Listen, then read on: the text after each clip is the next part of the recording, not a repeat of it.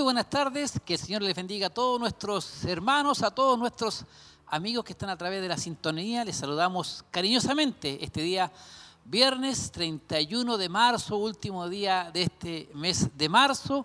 Agradecemos al Señor por su presencia y por la oportunidad de poder estar hoy día acá en lo que se ha estado anunciando durante mucho tiempo, estas conferencias para matrimonios que tendremos el día de hoy con nuestro pastor David Ormachea. Junto a mí estará acompañando también nuestro hermano Kelvin de Jesús. Hermano Kelvin, Dios le bendiga en esta tarde.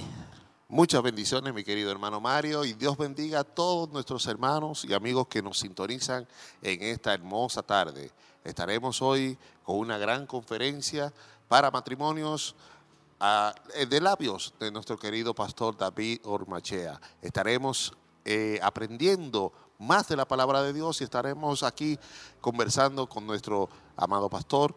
Y qué bueno que estamos hoy reunidos el último día del mes. Así es, hermano Kelvin, último día del mes y la verdad que nosotros contentos de poder estar cuando ya hay movimiento, ya hay pocos hermanos.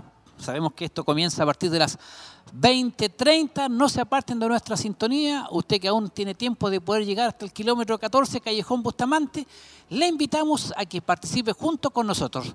Vamos a algo especial, hermano Kelvin, y ya volvemos.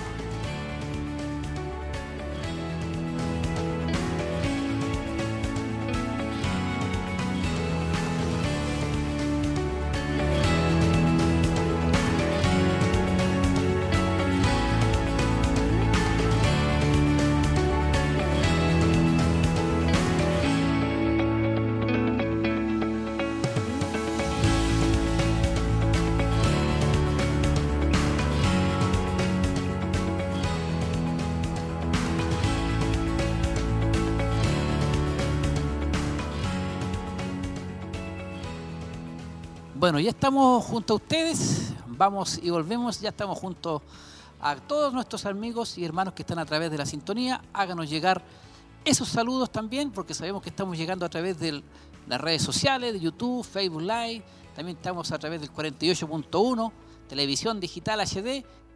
Sus saludos, queremos saber desde dónde, desde qué lugar usted está siendo bendecido. Y junto a nosotros, hermano Kelvin, tenemos aquí una visita especial, como nos hemos estado anunciando con bastante anterioridad.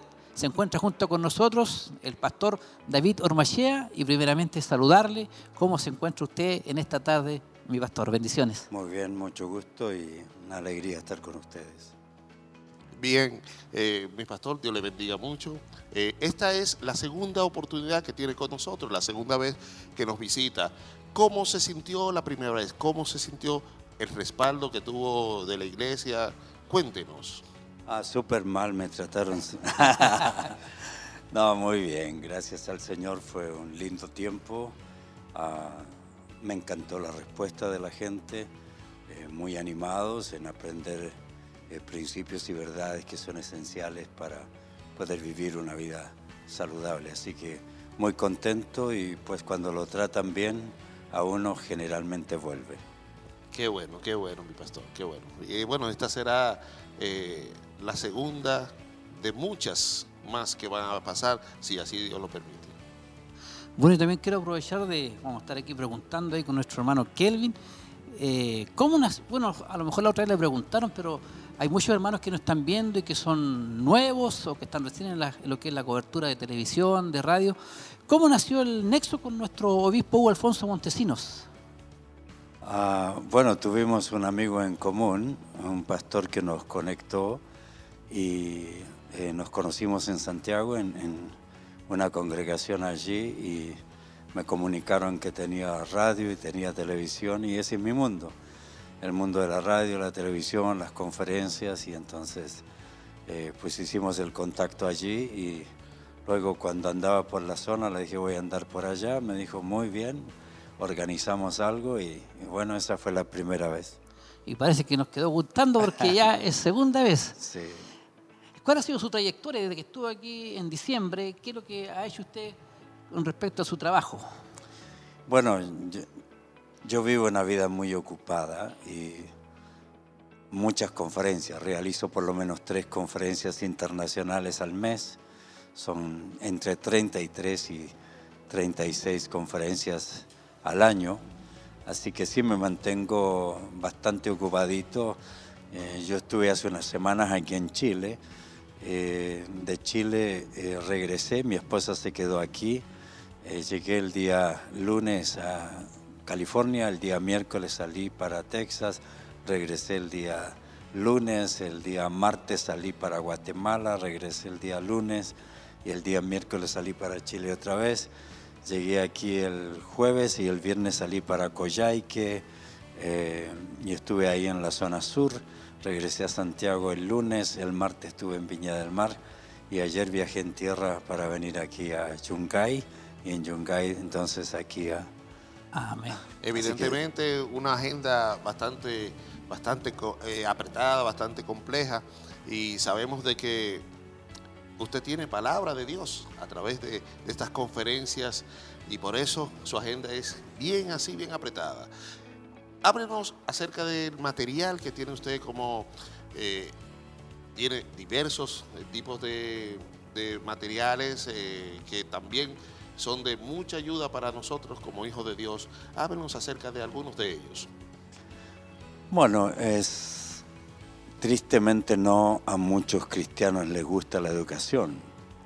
La educación cristiana ha, quedado para muchos en segundo lugar.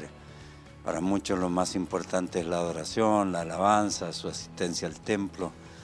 Pero lo que es esencial en el crecimiento de un individuo, que es un medio de gracia y que es lo que santifica la vida del individuo. No olvides la oración de Jesús, santifícalos en tu verdad, tu palabra es verdad.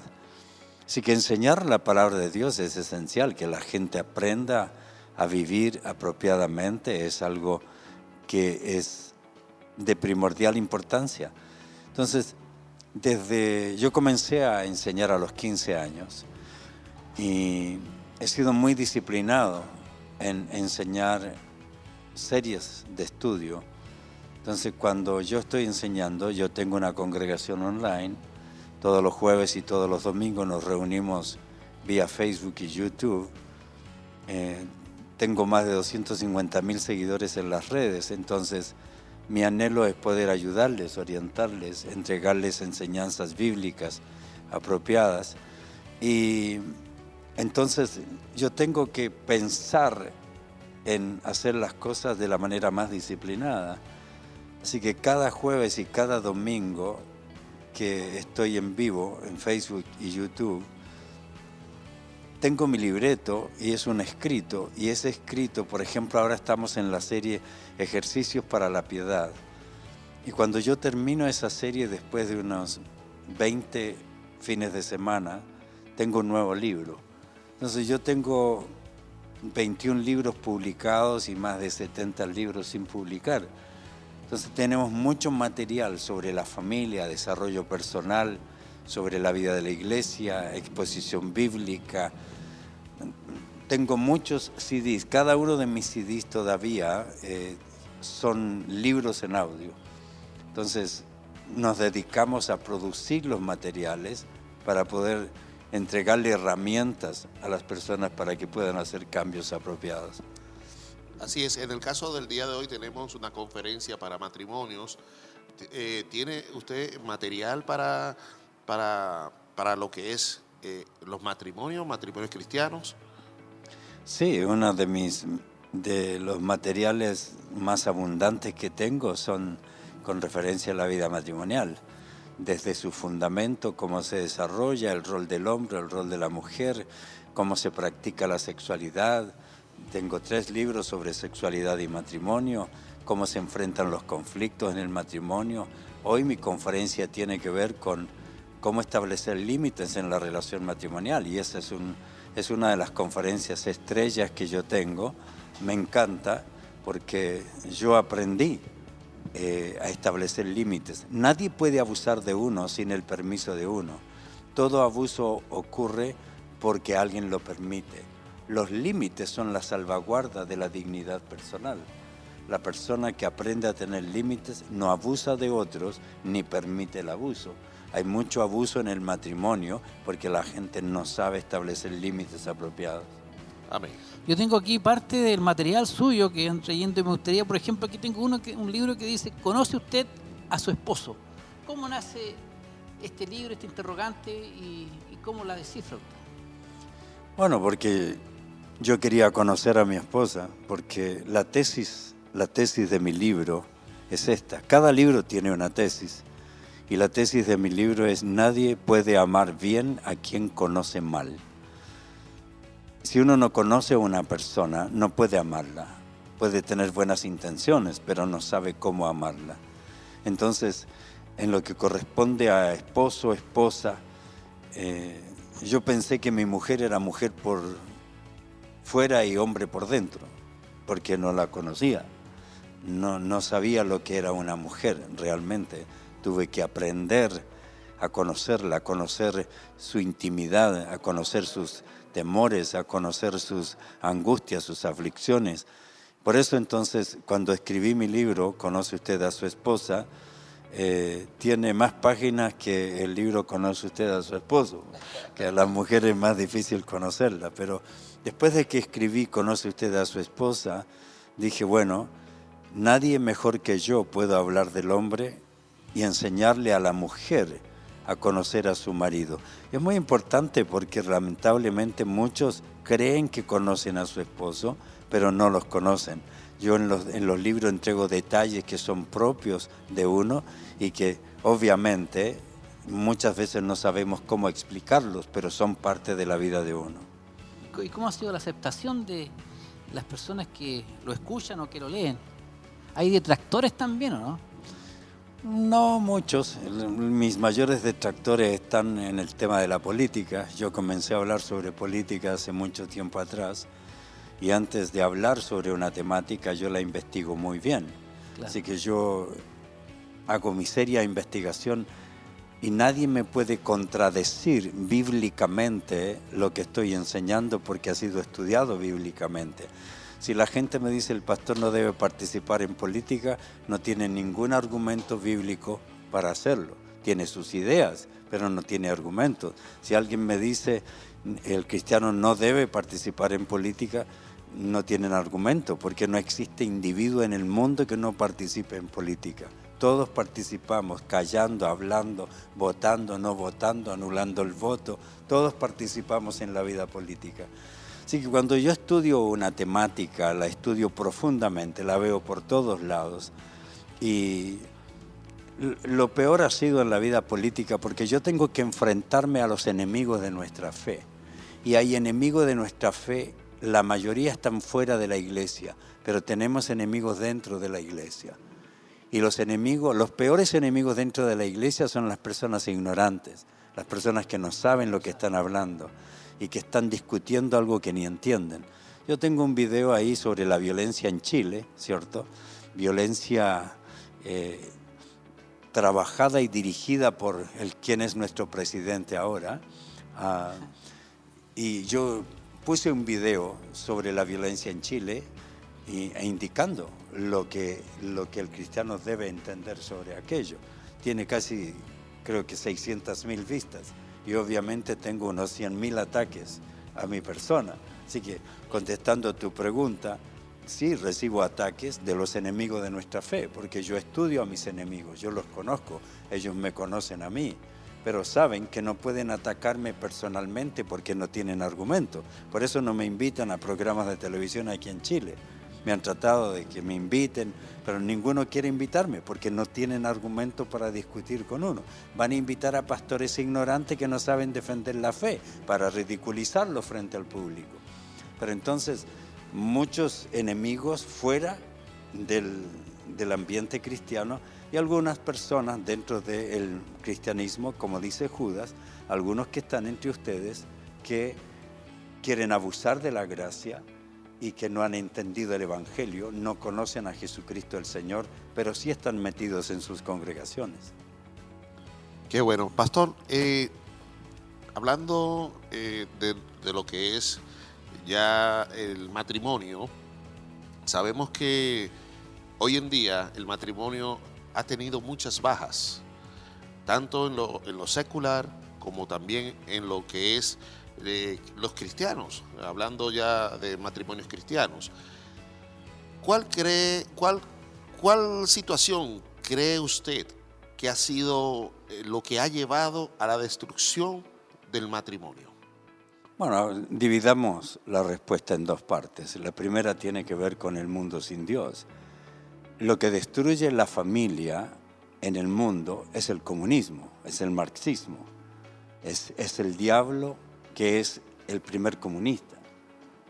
Entonces, y lo destruye ¿por qué? Porque el marxismo odia la familia. El marxismo odia la autoridad del hombre. El marxismo dice que no existe Dios, que no existe ética bíblica. El marxismo dice que los cristianos estamos locos, que creemos una Biblia, que allí nació el patriarcado, que el matrimonio es para humillar a la mujer, para que tenga hijos y se quede en la casa. Así que el peor enemigo y la destrucción de la familia no, es, no es porque uno se imagine, solo hay que leer el manifiesto comunista y va a encontrar cuáles son sus metas. Y sus metas son la destrucción de la familia, porque ellos no creen en la familia. Ellos creen en un sistema de gobierno que tiene control sobre la familia, que la mujer ojalá trabaje, que no tenga muchos hijos. La mayor cantidad de abortos ocurrieron en Rusia.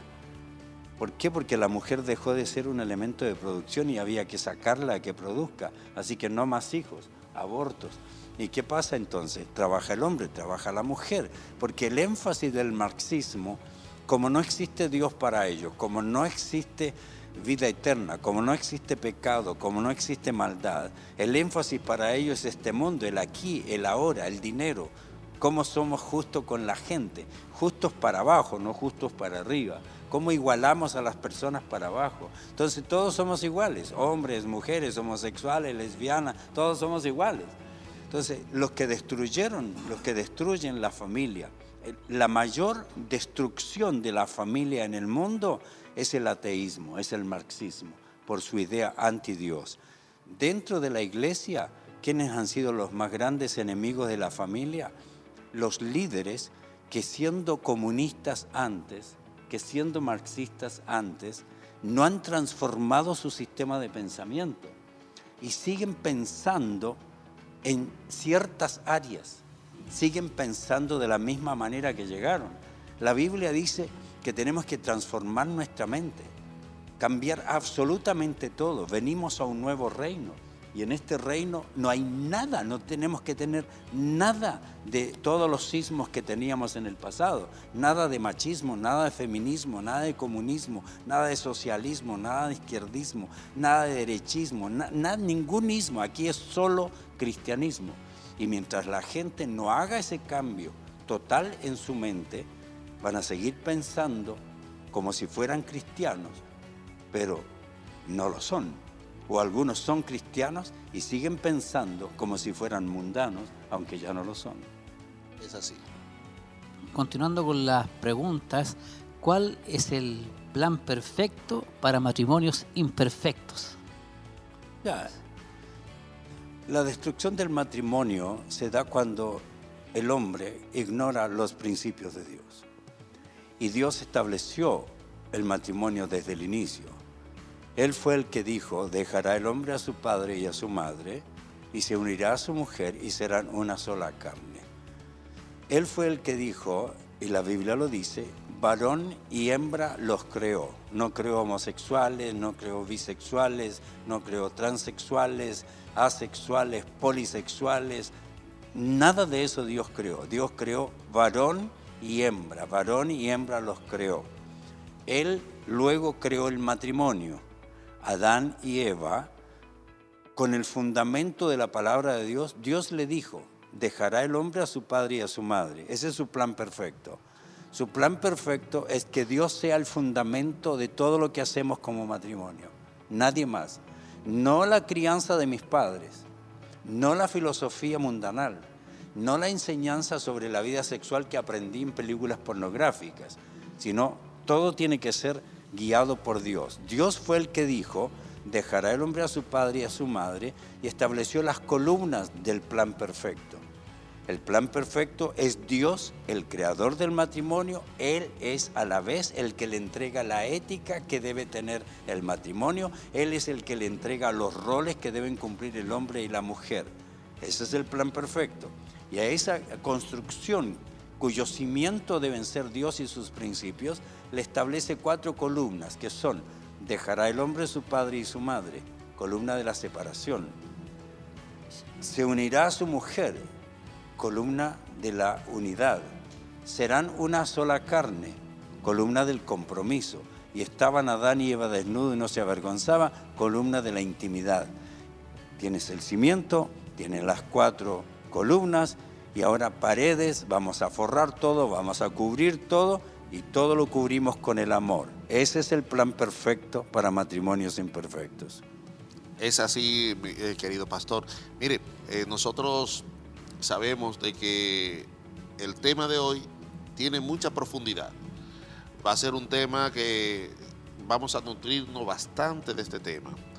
Pero, ¿cuál sería el consejo que usted le daría a aquellos jóvenes que están, están en el noviazgo, que quieren iniciar una familia, eh, o aquellas familias realmente que están en en situaciones difíciles en su matrimonio?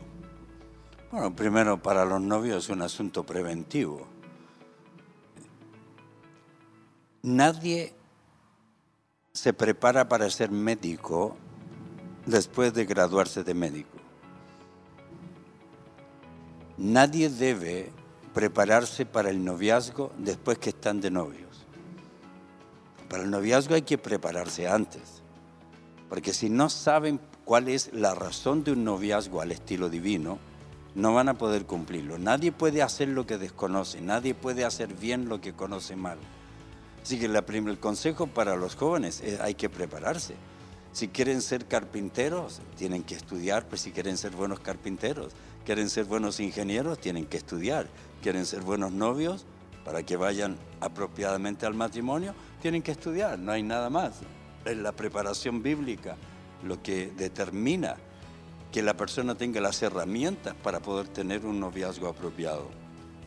Para aquellos que ya están en el noviazgo y están teniendo problemas, van a tener que hacer una pausa y decir, ¿sabes qué? Ni tú ni yo, ni lo que me gusta a mí, lo que te gusta a ti. Ahorita tenemos que estudiar qué es lo que Dios quiere de mí y qué es lo que Dios quiere de ti. Y si en su evaluación bíblica, utilizando mis libros, por ejemplo, Cartas al joven tentado, Noviazgo con propósito, Principios para desarrollar su noviazgo, estrategias para la vida, si los novios determinan estudiar eso y decir, vamos a evaluar nuestro noviazgo a la luz de la palabra de Dios, nos vamos a ver en el espejo bíblico y entonces allí van a tener que empezar a hacer correcciones si se están maltratando, ¿quién le dio el derecho de maltratar a una novia a su novio? ¿Quién le dio el derecho? El novio. ¿Quién le dio el derecho a maltratar al novio a la novia? La novia. Entonces tienen que aprender, esto no puede ser. Si están teniendo relaciones sexuales prematrimoniales o si están tocando, abrazando, besando sensualmente, van a tener que aprender. ¿Es esto correcto ante la presencia del Señor? Así que eso ya es lo curativo. Y lo mismo entonces en la vida matrimonial. Los que se van a casar tienen que prevenir y los que ya están casados tienen que curar las fallas y para eso hay que tener algo que le permita determinar que verdadera y bíblicamente están acertados o equivocados. En relación a lo que hemos conversado, eh, referente a lo que es el matrimonio, sexualidad y todo lo que lleva esto, eh, yo sé que usted está radicado en Estados Unidos, pero ¿cómo ve usted este país, Chile? ¿Cómo ha cambiado Chile desde un tiempo hasta ahora? ¿Cómo lo ve usted de acuerdo a su apreciación? Destruido. Es, triste, pero este es el país más liberal moral de América Latina. E, este es el que manda en, todos los desafíos sexuales. Eh, la educación está totalmente corrupta. Eh, los profesores hoy que son cristianos están teniendo serios problemas para poder eh, aceptar un currículum que ha sido manipulado totalmente por Michelle Bachelet y todo su, mundo feminista y manipulado todo por la UNESCO y las Naciones Unidas que han establecido desde que se iniciaron. Nicolás tiene dos papás, desde que comenzaron con eso.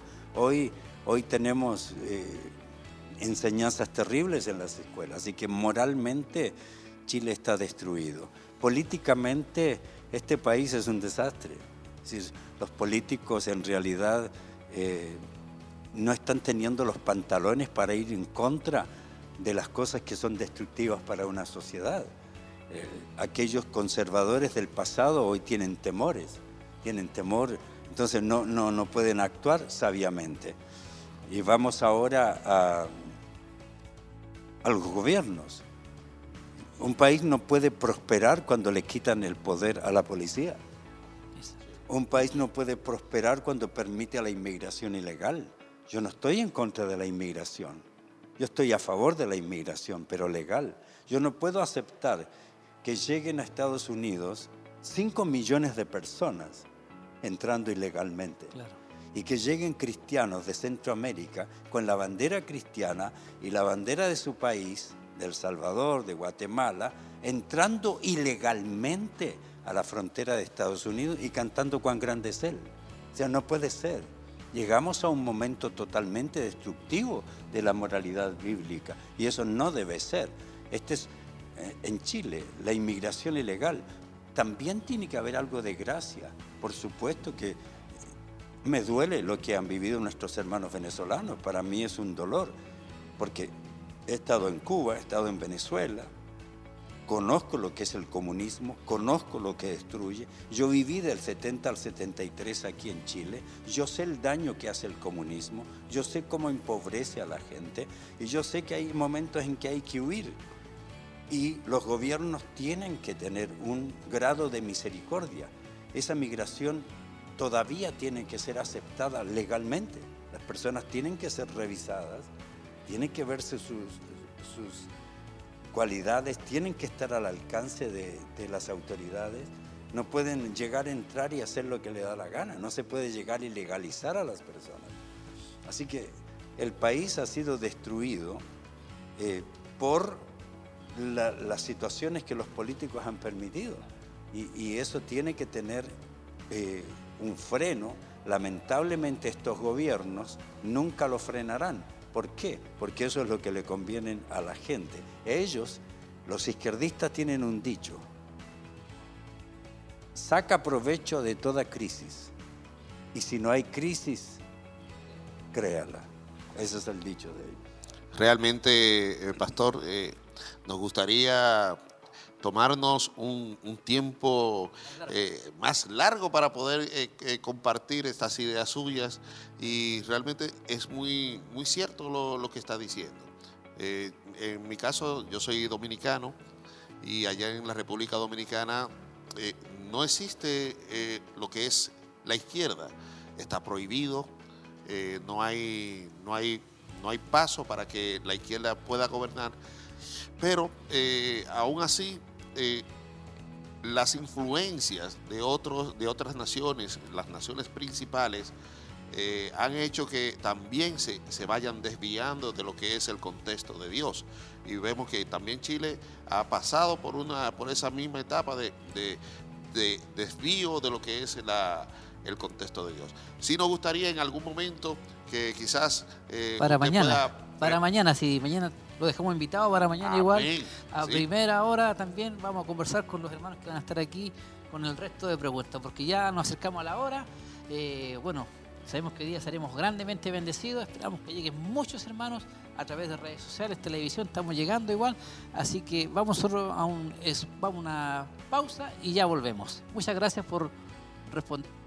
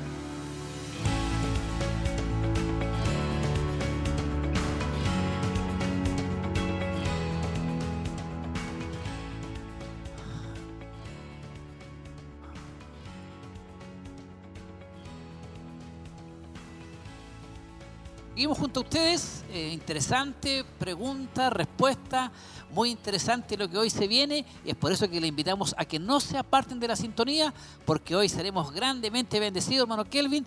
Nos faltó tiempo para seguir conversando acá con, con el conferencista David Ormachea, hermano Kelvin. Es así, mi querido hermano. Wow, cuánto nos gustaría tener, tener tiempo suficiente para conversar con nuestro querido pastor y así poder podernos nutrirnos de, de tanta sabiduría eh, que viene de parte de Dios. Así que usted todavía está a tiempo de poder acercarse aquí al templo corporativo, kilómetro 14, camino a Pinto. Recuerde que la estamos aquí para recibir la conferencia de matrimonios eh, en los labios de nuestro pastor David Ormanchá. Totalmente liberado, totalmente gratis. Puede venir con su esposa, con, su pareja, con, con sus, si son novios, venir ambos para, para poder recibir esta palabra de Dios en el día de hoy. Hermano Mario, eh, eh, aparentemente eh, eh, no se escucha su micrófono, pero sí envíenos sus saludos, envíenos también su petición de oración y recuerden, recuerden de que estamos aquí esperando, esperando que inicie este, esta conferencia que vamos a tener hoy con nuestro pastor David Ormachea. Así que estamos leyendo los saludos, así que continúe mi querido hermano. Eh, eh, entusiasmado con la, nuestro hermano José Guajardo, por ejemplo, repetimos, Dios le bendiga a mis hermanos, viéndoles desde Quinquegua. Cintia Merino, Dios bendiga esta conferencia. Viviana Andrea, Dios le bendiga a mis hermanos desde Ñiquén. Ya estamos atentos para recibir la enseñanza del día de hoy. Marjorie Barrera, qué bueno es escuchar estos temas en las iglesias. Amén. Y así como ellos, muchos hermanos que están, nuestro hermano César Montesino igual, dice que ahí está, muy buena entrevista, hermanos, bendiciones. Para nosotros también, hermano Kelvin, es una alegría poder estar acá y saludar a todos los hermanos también que están trabajando aquí, haciendo posible nuestro hermano ahí Nicolás Enrique, nuestra hermana Tracy, nuestro hermano Luis Inostroza. Veo muchos hermanos también, no sé si me escapa nuestro hermano también, eh, Jeremías eh, Chávez, nuestro hermano Michael y todos los jóvenes que hacen posible. Igual usted, hermano Kelvin, muy buen fondo ahí, lo veo ahí con, con mucho edificio. Se ve muy bien, hermano Kelvin. Amén, mi querido hermano. Estoy, estoy ahora mismo en la, en la eh, eh, emplanada de, de lo alto de Santiago. Exactamente. Estamos ahí viendo de fondo una, una bella, bella ciudad. Santiago realmente es una ciudad muy hermosa y realmente eh, eso es un orgullo para todos los chilenos. Pero como decía nuestro, nuestro pastor, de que no debemos descuidar la parte, la parte espiritual, la- no debemos alejarnos de Dios y como nación debemos seguir hacia adelante para poder darle a, a nuestra descendencia una, un ejemplo realmente de valor, porque eso es lo que se está perdiendo en estos momentos. Exactamente. Y qué mejor es poder acercarse a Dios, a las escrituras y vivir conforme a la voluntad de nuestro Padre Celestial. Nosotros contentos de poder estar acá. También sigue llegando saludos, hermano Kelvin. Ahí nuestra hermana Francisca Parra. Bendiciones para todos viéndoles desde la casita junto a la familia. Amén. Ahí nuestro hermano César desde Coihueco viendo una excelente imagen. Bendiciones, dice ahí. Qué bueno saber ahí que hay hermanos y ojalá, hermano Kelvin, que tengamos muchos matrimonios, muchos hermanos jóvenes, hermanas que se van a casar, hermanos ahí, jovencitos igual. Siempre es bueno aprender de las Sagradas Escrituras. Y hoy sabemos que seremos grandemente bendecidos. Último día de este mes de marzo, terminamos eh, con un broche de oro con estas conferencias ahí para matrimonios. Esa es la idea y que seamos grandemente bendecidos. Saludamos a quienes están a través de las imágenes, a través de televisión, escuchándonos, viéndonos, a través de la radio. También déjenos sus saludos desde qué sector o lugar nos están viendo, hermano Kelvin. Eh, Usted dice terminando con broche de oro Este y mañana iniciamos Abril. con broche de oro también el mes de abril con la, eh, la segunda parte de esta conferencia que her- hermanos no se la puede perder. realmente va a ser una gran bendición el día de hoy y sé que mañana será otra bendición. Y todo esto, todo esto, gracias a los esfuerzos de, nuestro Señor, primeramente, y los esfuerzos de lo que es el movimiento Siloé, en poder traer este, a este eh, conferencista internacional para darnos eh, palabra de Dios para enseñarnos cosas que quizás nosotros no entendíamos o no sabíamos. Amén. Y es muy nutritivo para nosotros. Así que todavía está a tiempo de poder venir aquí y compartir con nosotros este seminario de matrimonios. Así que acérquese, venga. Así que no, no, hay, no hay espacio para, para que usted lo dude. Así que si puede venir, venga para acá y gózase junto con nosotros en esta conferencia para matrimonios. Amén, así es. Hermano Kelvin, también no queremos dejar nadie sin saludar, porque yo pienso que al final ya, hermano Kelvin, vamos a poder eh, conversar con los hermanos asistentes, con matrimonios, así que a lo mejor tal vez nos cansemos a leer todos los saludos. Nuestro hermano Pablo Leiva, bendiciones a todos, estoy ansioso. excelente imagen, bendiciones. Amén ahí. Pablo Leiva, bendiciones a todos. Estoy ansioso por recibir la bendición de la palabra de Dios. Nuestra hermana María Teresa Povea, saludos hermanos, que el Señor les bendiga esperando la palabra de bendición. Amén, así es. Muchos hermanos atentos ahí.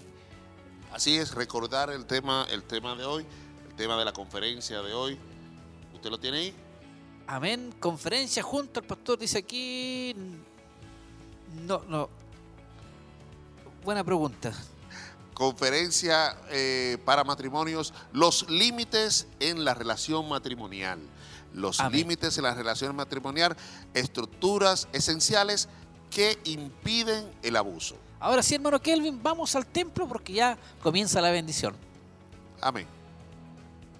Este día, en esta jornada, en esta conferencia, en la cual ha dispuesto, ¿verdad?, eh, estas horas para poder recibir instrucción a través de la palabra del Señor. Esperamos en el Señor que pueda ser de mucha, mucha bendición para cada uno de nosotros, quienes vamos a estar, ¿verdad?, reunidos para recibir esta hermosa instrucción. De esta forma, queremos dar inicio a esta conferencia, eh, hermanos amados, y motivar a aquellos que vienen de camino, les recuerdo que estamos ah, en vivo a través de todas nuestras plataformas digitales.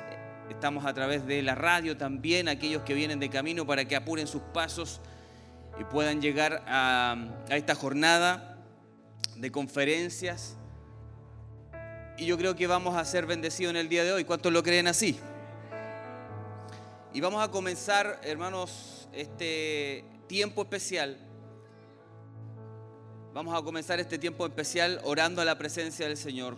Así que le invito, ahí donde está, donde usted se encuentra, incline su rostro, cierre sus ojos y oramos a la presencia del Señor.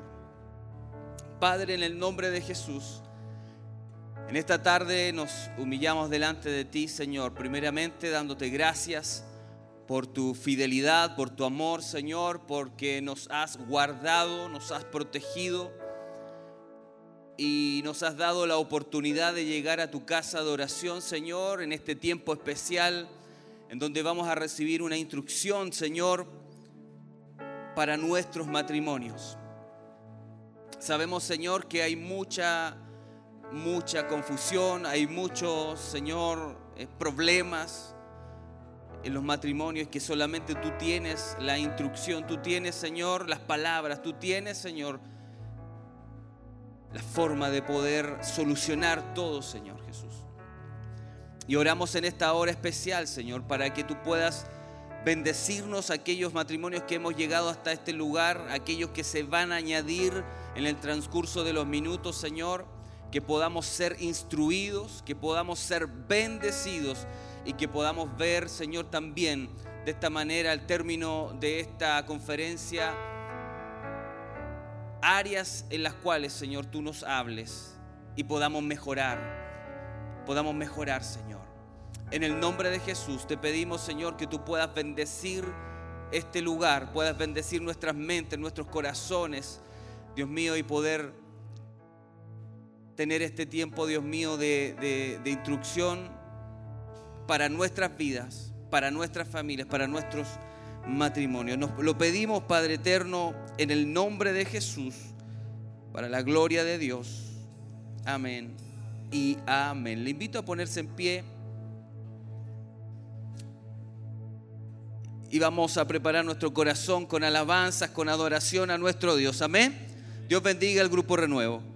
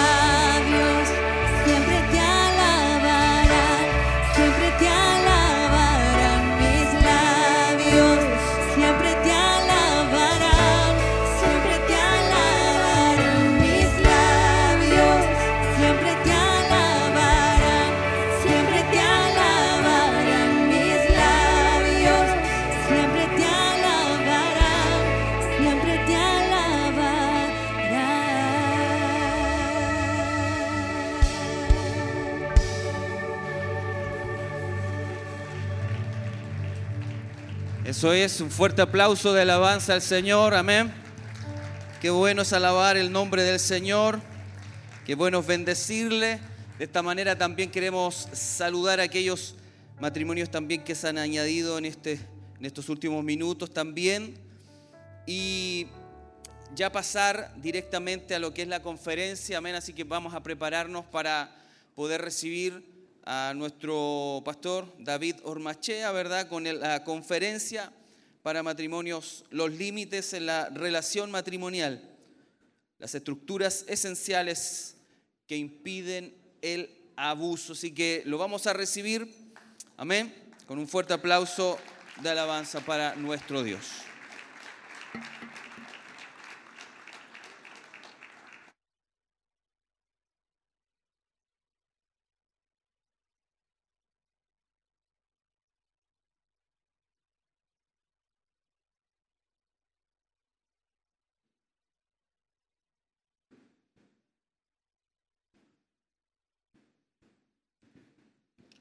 Muy buenas noches. ¿Cómo están? Bien, qué bueno. Es un privilegio para mí compartir con ustedes una vez más, tener la oportunidad de hacer lo que amo, que es enseñar la palabra de Dios y ayudar a las personas a vivir la vida fructífera y realizada que Dios no solo espera, no solo diseñó que vivamos, sino que demanda que vivamos. Para los matrimonios cristianos no es una opción el vivir una vida matrimonial sana, es una obligación. Así que enviamos un cordial saludo a todos los que están ya en nuestras redes sociales, tanto en las de ustedes como las mías, a todos los que son televidentes de Televida y gracias y de la radio también, quienes están escuchando en distintas partes. Un saludo cordial para todos. Es un privilegio para mí también compartir con ustedes allí en el lugar donde se encuentran. No es simplemente un eslogan decir que el matrimonio está siendo destruido, es absolutamente verdadero. Mi serio problema es que no solamente se está destruyendo desde afuera, mi más serio problema es que se está destruyendo desde adentro también. Es decir, que las influencias pecaminosas, las influencias de este sistema de pensamiento que tiene como meta destruir todo lo que huela a Dios, este sistema que está en contra de todo lo que creemos,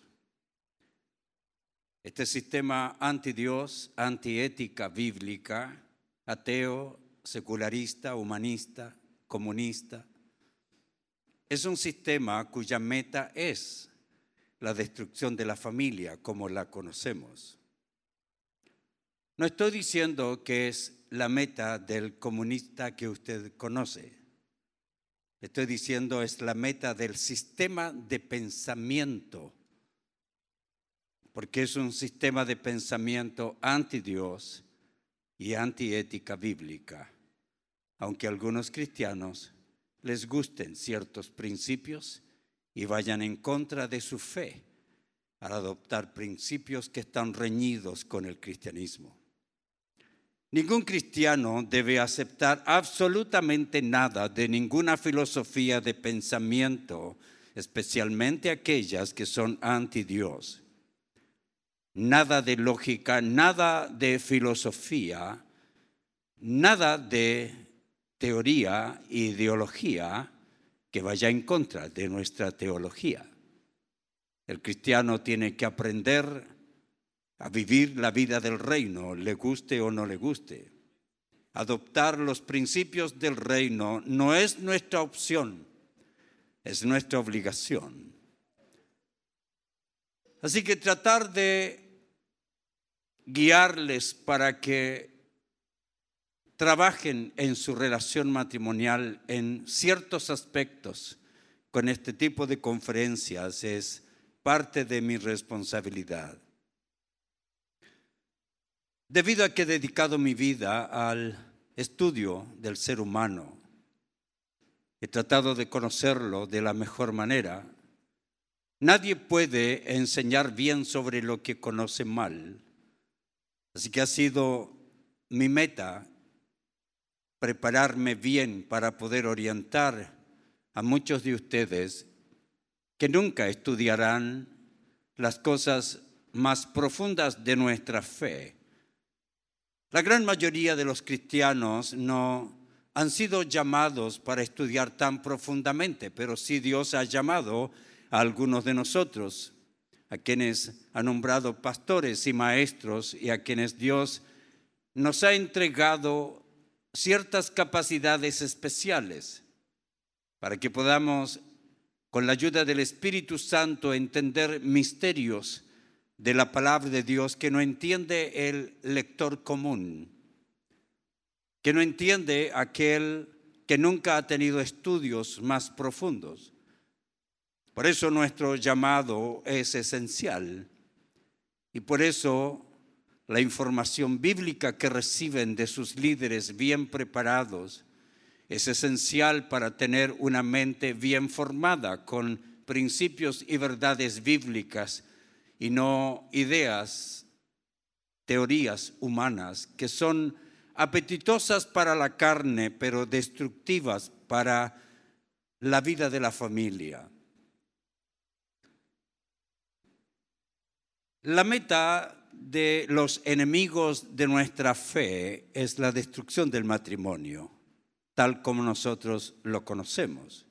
Un hombre, una mujer, unidos en el santo estado del matrimonio, con un compromiso de permanecer hasta la muerte, criando a sus hijos en la disciplina y amonestación del Señor, siendo ejemplos para ellos y entregándole principios y valores para que crean en un Dios que ha hecho bien a la humanidad y que quiere seguir haciéndole bien. Ese tipo de familia para el sistema de pensamiento ateo progresista tiene que ser destruida. Obvio. No pueden seguir creyendo que Dios solo creó varón y hembra porque su agenda dice que Dios creó varón, hembra homosexual, bisexual, asexual, polisexual, transexual femenino, transexual masculino y todo lo demás. Ellos no pueden creer que exista un matrimonio como Dios quiere. Por eso yo he dedicado tiempo para conocer a mis enemigos. No quiero que ustedes vivan lo que yo vivo. Porque lo que yo vivo tiene que ver con el permanente ataque y tiene que ver con el intento de que no defendamos nuestra fe. Así que yo pago dinero para conocer a mis enemigos. Como les dije en otra conferencia, yo me meto en sus convenciones. Nadie me conoce. Me río con sus chistes sobre nosotros y conozco su agenda. Y su agenda es su destrucción. La destrucción de la sexualidad tal como Dios la diseñó, del matrimonio tal como Dios lo diseñó, de la familia tal como Dios la diseñó, de la sociedad tal como Dios desea que sea. Para este mundo no existen autoridades. No son autoridades los policías, tampoco los padres, mucho menos los profesores. Y por supuesto, los pastores. Sí que es el mundo de que cada uno hace lo que bien le parece. Y en ese medio, nosotros como familia, tenemos que entender la realidad. Y la realidad es que tristemente cierto sector de matrimonios están siendo influenciados por el sistema de pensamiento humanista, algunos sutilmente. Algunas mujeres, sin darse cuenta, han tomado un derecho que no les corresponde bíblicamente. Y algunos hombres se han tomado libertades que Dios no permite. Eso comienza a destruir la relación matrimonial. Toda la estructura de la familia fue creada por Dios. Es buena. El hecho de que haya existido y exista el machismo no significa que el plan de Dios ha fallado. Cuando hombres de Dios fallan, nada de Dios falla. Los errores humanos no destruyen las verdades divinas, las reafirman. Es cierto que muchos no han cumplido el modelo bíblico de la relación matrimonial y como vamos a ver en mi plática mañana, han tomado un rol que Dios no les ha asignado. Algunas iglesias y sus pastores han condonado el machismo lo han enseñado, lo han permitido. Por lo tanto, este sistema que intenta destruir la relación matrimonial tiene en mente lo que son sus premisas básicas, que como no existe Dios, como no existe moral cristiana, como no existe hombre ni mujer, entonces la familia diseñada por Dios no debe existir. Hay que eliminarla.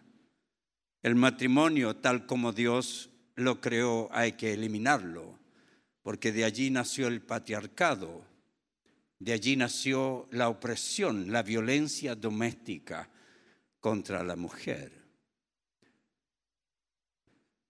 Cuando uno desea tener un matrimonio al estilo divino, lo primero que debe hacer es un serio análisis de qué es lo que va a determinar que sea su fuente de consulta. ¿De dónde vamos a aprender? ¿Será lo que opina el marido o lo que opina la mujer? El matrimonio cristiano no depende de opiniones humanas, depende de principios divinos. Y es por lo tanto nuestra obligación mirarnos en el espejo correcto. Cuando un matrimonio cristiano, marido y mujer, aprenden a mirarse en la Biblia, no van a vivir discutiendo sus ideas. Ante cualquier discusión, lo primero que harán es, no es lo que tú pienses, ni es lo que yo crea. Vamos a investigar qué es lo que Dios quiere. Esa debe ser la fórmula de cómo enfrentar conflictos en la vida matrimonial. Si los cónyuges toman la determinación de que no discutirán ideas, gustos, pasiones, emociones, sentimientos, que su vida sexual no dependerá de cuán activo es el hombre sexualmente o cuán más pasiva sea la mujer sexualmente, sino que es lo que Dios demanda. ¿Hacia dónde tiene que la mujer más pasiva elevarse para cumplir su deber conyugal y hasta dónde el hombre más activo tiene que bajar su nivel para cumplir con su deber conyugal de la forma establecida por Dios? Así que lo primero que tenemos que hacer es tomar esta seria determinación no podrá tener un matrimonio cristiano verdadero si no toman la determinación de que no van a tener más discusiones basadas en sus gustos, ideas, emociones, pasiones, formación, experiencia, sino en sus convicciones. Ustedes son matrimonios cristianos. La Biblia tiene que ser la verdad absoluta. No puede existir otro manual de consulta que no sea la palabra de Dios. Por lo tanto, cuando existe un conflicto, tenemos que recurrir a ella. Y cuando el matrimonio, ambos recurren a ella. Y cuando no lo entienden, recurren a sus líderes mejor preparados. Y cuando no saben cómo enfrentarlo, recurren a consejeros cristianos que les ayuden a tratar con sus experiencias traumáticas del pasado. No hay manera que el matrimonio no sea un matrimonio exitoso. Basta que uno se niegue a querer someter lo que piensa, lo que cree, lo que le gusta, lo que le atrae. Basta que uno de los dos se niegue a aceptar la autoridad divina para que el matrimonio entre en un caos. Así que lo primero es eso, queridos. ¿En qué espejo nos vamos a mirar? Nos vamos a ver en el espejo distorsionado de las ideas humanistas, en el espejo distorsionado de las ideas secularistas o las ideas religiosas que tuvimos o simplemente nuestra ignorancia de la verdad. Cualquier otra idea que no sea la única regla de fe y de conducta es un espejo distorsionado que le va a mostrar una imagen indebida. Alguna vez con mi nietecita entramos en un parque de diversiones. Nos miramos en un cuarto con distintos espejos. En uno de ellos nos vimos flacos y largos. En otro espejo nos vimos gordos y pequeños. En otro espejo nos vimos todos distorsionados. Tan pronto salimos de allí, abracé a mi nietecita y le dije, nunca te mires en espejos distorsionados. Van a haber muchachos que te van a decir que eres la octava maravilla del mundo para conseguir lo que ellos quieren. Habrá otros que dirán que no sirves para nada porque te odian.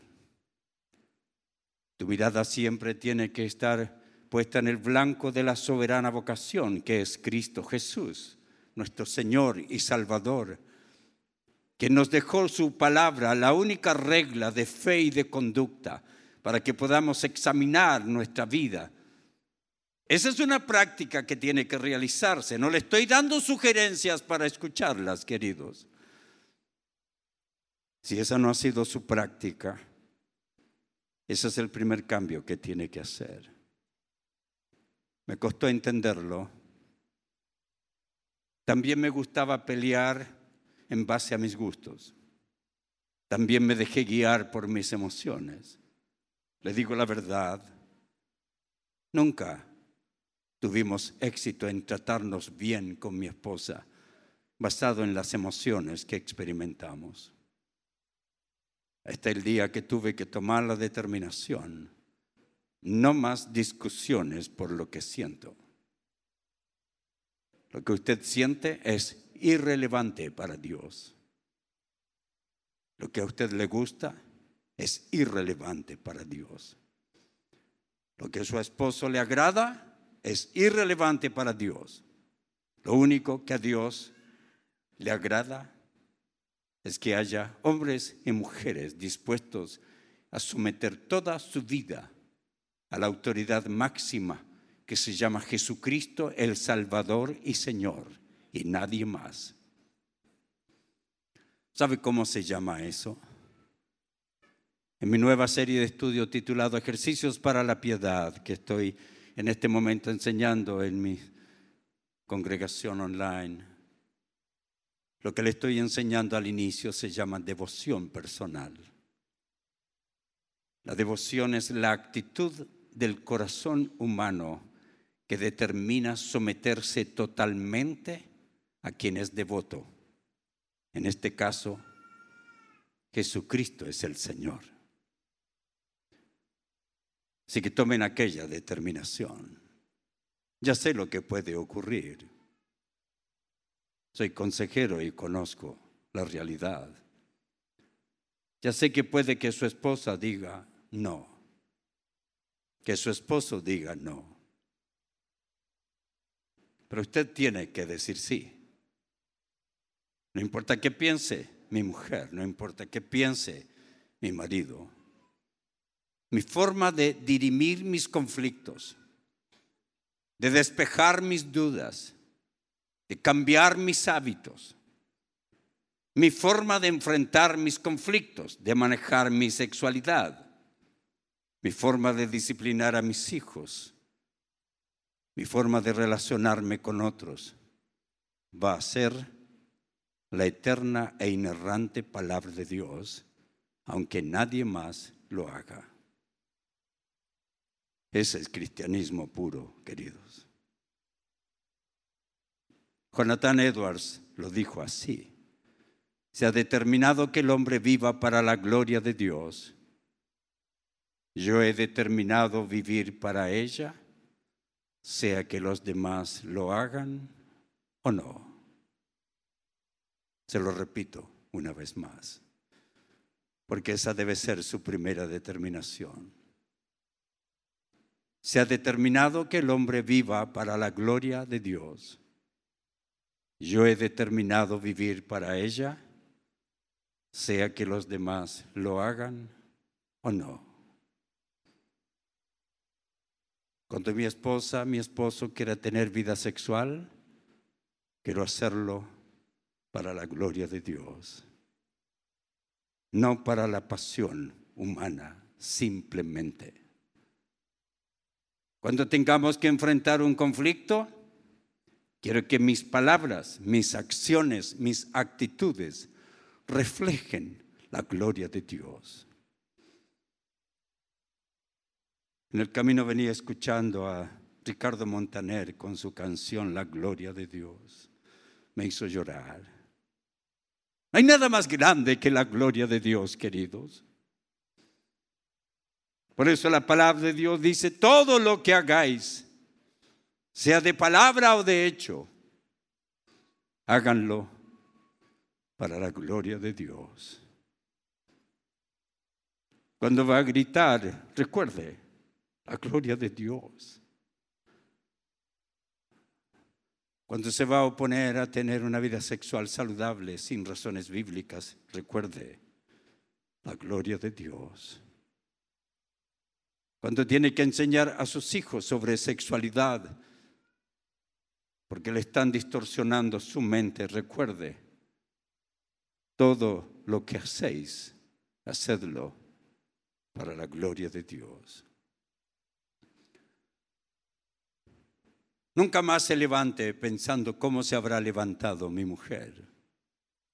Nunca más se levante pensando a ver cómo se habrá levantado mi marido hoy. A mí no me importa cómo se levante mi mujer. Puede levantarse contenta, triste, amargada, resentida, enojada. No es mi problema. Recuerde, todo para la gloria de Dios. Cada mañana al levantarse, cada noche al acostarse, Señor, para tu gloria. Que mis palabras reflejen tu gloria. Esto no es religiosidad, querido, ¿ah? Esto es pura Biblia. Mientras no exista aquello que su vida cristiana es una decisión y una práctica personal que no debe ser influenciada por ninguna otra persona. No sirve de nada delante de Dios decirle, si hubiera tenido una mejor mujer, Señor, si hubiera sido mejor cristiana, tal vez yo sí. Si mi marido se comportara bien, tal vez yo sí. No hay excusa delante de Dios. Aquel que vive para la gloria de Dios vivirá para ella independientemente si los demás lo hacen o no. En esa primera parte, queridos, el primer más grande beneficiado será usted. Poco a poco irá aprendiendo, metiéndose en las profundidades de Dios. Poco a poco irá desarrollando su intimidad con Él. Dios será parte de su vida, de sus decisiones, de sus emociones. Poco a poco se irá identificando con Él. Y poco a poco irá experimentando aquella satisfacción. Me gritaron, pero yo no. Me maltrataron, pero yo confronté el problema bíblicamente. Esa es la satisfacción más grande de un individuo, vivir para la gloria de Dios. Y es su más grande determinación. La segunda, entre muchas, tiene que ver con esta conferencia. Límites. Tal vez ha sido una de las conferencias más importantes de mi vida. Tomé el curso con dos grandes hombres de Dios en inglés, John Townsend y Henry Cloud, autor de los libros Boundaries o Límites, para matrimonios, para niños, para novios. Y aprendí que mi vida no tiene por qué depender de lo que otro haga, de lo que otro diga, de lo que otro siente. Aprendí que yo y solo yo soy responsable de mis palabras, de mis acciones, de mis actitudes. Aprendí que nadie me puede amargar sin mi permiso. Usted elige la amargura. Hay personas que han sufrido más grandes afrentas y no viven amargados ni resentidos. Los límites de los cuales voy a hablar y resumir muchas horas de estudio para ustedes, voy a tratar de entregarle los principios más importantes que puedo encontrar en ella para convencerles que deben adoptar los límites en su vida porque estos son la salvaguarda de la dignidad personal. Los que aprendimos a vivir con límites somos personas que estamos protegiendo la integridad de nuestro ser. Los que aprendimos a vivir con límites somos grandes mayordomos de nuestra vida, mayordomos de nuestros espíritus, de nuestra mente, de nuestro cuerpo. Las personas que aprenden a vivir basados en límites tienen que asegurarse que sus límites son bíblicos, no basados en sus gustos ni sus ideas. Que las reglas que van a poner para relacionarse con otras personas o para permitir que otros se relacionen con usted tienen que ser bíblicas que no cualquiera puede relacionarse con usted, que usted no se va a relacionar con cualquier persona. Va a aprender que hay cosas que está permitiendo a cuenta del amor que nunca debería haber permitido. Y hay cosas que hace a cuenta del amor que nunca debería haber hecho. Va a aprender que hay cosas que debería hacer a cuenta del amor y no ha hecho. Y hay cosas que debería permitir a cuenta del amor y no lo ha permitido. Es por eso que los límites son la salvaguarda de la dignidad de un individuo. Por muchos años desarrollé mi vida sin tener límites apropiados. Permití que la gente abuse de mí, aún como pastor. Había gente que me llamaba a deshora y yo no podía decirle, hermano, ¿vio la hora? Y tuve que aprender que por ser pastor no significaba, significaba que debería permitir que todos invadan mi vida a cuenta del ministerio. Como empresario tuve que aprender que no debía permitir cosas de otras personas. Por eso fue esencial, porque a veces me llamaban los hermanos, pastor, no puedo dormir, me dijo una hermana una vez. Le contesté, ahora somos dos hermanas. Si no puede dormir, tome algo para dormir. Cuente estrellas, patee piedras, haga algo. ¿Para qué me llama? ¿Qué voy a hacer yo por usted? ¿Hacerla dormir? ¿Le canto a Rurú, mi niña? Pequeños ejemplos que cuando son cosas más grandes, vaya que afectan, pero aún las pequeñas zorras son las que destruyen grandes plantaciones. Permití que la gente abuse de mí, porque querían consejería a cada rato sobre el mismo problema. Pastor, mi marido me golpeó. Le doy todo el consejo luego de cinco meses más. Me volvió a golpear, pastor. Le doy todo el consejo otra vez y luego de unos tres meses, otra vez, pastor. Entonces, ¿qué estaba creando? Un estado de dependencia de las personas.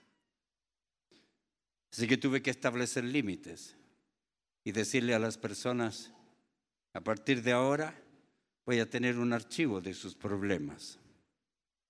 Y cada vez que venga a consultarme, voy a sacar como un médico mi archivo. Le voy a decir, el hermano Armando Roscas vino a consultarme otra vez y me contó que había armado un problema. Y le di los pasos que son ocho. Pregunta, hermano Armando Roscas, ¿dio el paso número uno? No, dos. Entonces vaya a practicarlo. ¿Le falta el respeto? No. Le dije claramente, no abuse de mi tiempo. Le dije, hay personas que están sufriendo y necesitan mi tiempo. Hay cosas esenciales a las que tengo que dedicarme. No puedo mantener a la gente de la iglesia como niños en el jardín de infantes. Mi papel como pastor es que las personas crezcan, se transformen en maduras. Para eso es la palabra de Dios. Toda la escritura es inspirada por Dios, es útil para enseñar, para redarguir, para instruir en justicia, con el propósito de que el hombre de Dios sea maduro. Y ese es mi papel. Sí que hay límites que yo no tenía en mi vida. Tuve que aprender a ponerlos. Le causó dolor a algunos, pero son esenciales. Los límites son imprescindibles en las relaciones interpersonales. Que no han aprendido a establecerlo tienden a relacionarse inapropiadamente no se relacionan bien con otras personas. A veces se exceden en el acercamiento o permiten que los demás traspasen las fronteras que determinan cuándo una relación es saludable y cuándo una relación es destructiva. Eso permiten los límites. Si usted pone un límite aquí, dice, nadie puede acercarse más de aquí, Usted no está maltratando a la gente, usted está ordenando a la gente. Y el límite le ayuda a entender quiénes son los que están traspasando una voluntad. Y por lo tanto, le permiten que haya sanciones para quienes traspasan la voluntad. Así que a veces algunos se exceden en el acercamiento con los demás o permiten que los demás traspasen las fronteras que hemos establecido y que determinan cuándo la relación es saludable y cuándo alguien pasó el límite y se convirtió en una relación enferma. Y es allí cuando nosotros tenemos que tomar medidas apropiadas. Nuestra triste realidad es que los problemas más serios que tienen que ver como el abuso, el maltrato, la violencia, el irrespeto, se debe principalmente a ignorar los límites saludables de una relación interpersonal. Los matrimonios que ignoran los límites saludables permiten maltrato. Otros que han puesto límites Si no han puesto límites saludables y usted no ha dicho a su esposa en el noviazgo, si no enseñamos eso a los jóvenes, si no enseñamos a las chicas, a los muchachos, que ningún novio, ninguna novia debe tocarle donde no debe. Si no le enseñamos que ningún novio, novio tiene el derecho de maltratarle, ignorarle y respetarle. Si no enseñamos límites, nunca los aprenderán. Y poco a poco comienzan a traspasarse. Y cuando se ignoran los límites saludables, existe abuso, maltrato. Cuando se irrespetan los límites conocidos. Es decir, si usted tiene una persona a quien le dijo, este es mi límite, y la persona se pasó del límite. Si usted le ha dicho a su suegra, aquí en nuestra casa, es nuestra casa. Aquí usted es bienvenida, la amamos. No se meta en nuestra vida. Si necesitamos un consejo, lo vamos a buscar. No queremos consejos gratis. Mamá, no quiero que vengas a casa a ver si mi casa está limpia o sucia. Es mi casa.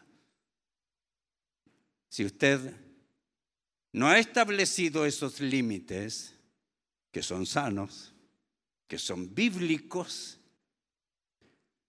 entonces las personas no tienen manera de conocerlos porque son desconocidos. El otro problema es imponer límites extremos. Límites que no se pueden alcanzar para tener una relación apropiada. O ignorar las responsabilidades que significa establecer límites. Debido a que Dios nos nombró a nosotros como los únicos mayordomos integrales de nuestra vida, tenemos la obligación de aprender bíblicamente a desarrollar cuáles son los límites que servirán como protección y cuidado de todas las posesiones que Dios me ha encargado. Usted es un mundo de posesiones que Dios le entregó. No solo su dinero, también su salud. No solo su salud. Usted es el encargado de cuidarla su cuerpo. Dios le entregó sentimientos. Dios le entregó pensamientos. Dios le entregó valores. Todo aquello, usted es el mayordomo de todo aquello. Siempre que permite que alguien traspase sus límites, va a ser afectado usted y los demás. Por ejemplo, en Chile, antiguamente y antes era mejor, hoy no es tan bueno, pero cuando uno pisaba la línea peatonal, todos los automóviles se paraban. Todavía hay muchos que lo hacen. Tristemente algunos han llegado a romper aquellos límites. Es duro cuando alguien comienza a romper límites, ¿no es cierto? Aún la compasión se enfría cuando se rompen los límites, ¿no es cierto? Si queremos en nuestro país inmigrantes, pero no queremos y respeto a las leyes de este país. Toda persona que llega a este país tiene un mundo de límites que tiene que aprender. Y todos en este país somos chilenos independientemente de donde haya venido. Y las leyes de este país tienen que ser respetadas. Cuando la gente comienza a romper leyes, usted comienza con un sentido de incomodidad. Al principio molesta un poco, luego se hace más serio, luego llega a enojar, a molestar. Aquellos días en que no se vendía comida en la calle, en que habían muchos menos vendedores ambulantes, están quedando en el olvido, porque los límites se están rompiendo. Y este es un país que ha sido más ordenado, por eso es el único país latinoamericano que no necesita visa para entrar a los Estados Unidos. Pero tristemente muchos le invitan a ir, van, se quedan ilegalmente. Y muchos criminales, ladrones, chilenos, se van. Y se ha estado discutiendo la posibilidad de quitarle la visa a los chilenos. La perdió Uruguay, por lo mismo. Porque el rompimiento de límites destruye, queridos. Cuando las personas llegan a los Estados Unidos, la mayoría de los países de América Latina, la gente no respeta a los policías, por eso no quiero que llegue el día en que un policía sea irrespetado en este país. Nadie más respetado debería ser que un policía que lucha en medio de sus virtudes y defectos, exponiendo su vida por defendernos de los criminales. Nadie más respetado que ellos deberían ser y han sido respetados por muchos años. Yo crecí en un país en que ver un policía era un signo de respeto. No pasaba por nuestra mente tirarle una bomba molotov a un policía. Porque las leyes tienen que ser respetadas y cuando no se respetan los límites, todo se destruye. Yo he estado en países latinoamericanos en que los choferes se bajan a pelear con el policía, donde cuando hemos sido atrasados a un evento, el propio pastor saca el dinero para darle al policía para que nos deje ir más rápido a predicar el Evangelio después que rompimos la ley. Más de 5 millones de ilegales han entrado a Estados Unidos. Algunos de ellos llegan con la bandera cristiana y la bandera de su país a entrar ilegalmente al país y cantando cuán grande es Él. Lindo, ¿no? Todo aquello no puede llegar al matrimonio cristiano. La compasión nunca debe permitir romper límites apropiados. Dios nunca rompe ninguno de sus límites. ¿Usted sabía que Dios tiene límites? Claro que tiene límites. Dios determinó que Él no podía pecar. Dios no puede pecar. Así que Dios tiene límites. Él exige que nosotros vivamos una vida de límites. Y siempre tenemos temor de practicar lo desconocido. Y si no conocemos los límites, vamos a practicar mal lo que entendemos mal. Cuando hablo de límites, las personas, el primer pensamiento viene, ah, ok, no voy a permitir que me griten, que me maltraten, no voy a permitir que me hagan nada. Un momento, esa es la mitad de los límites.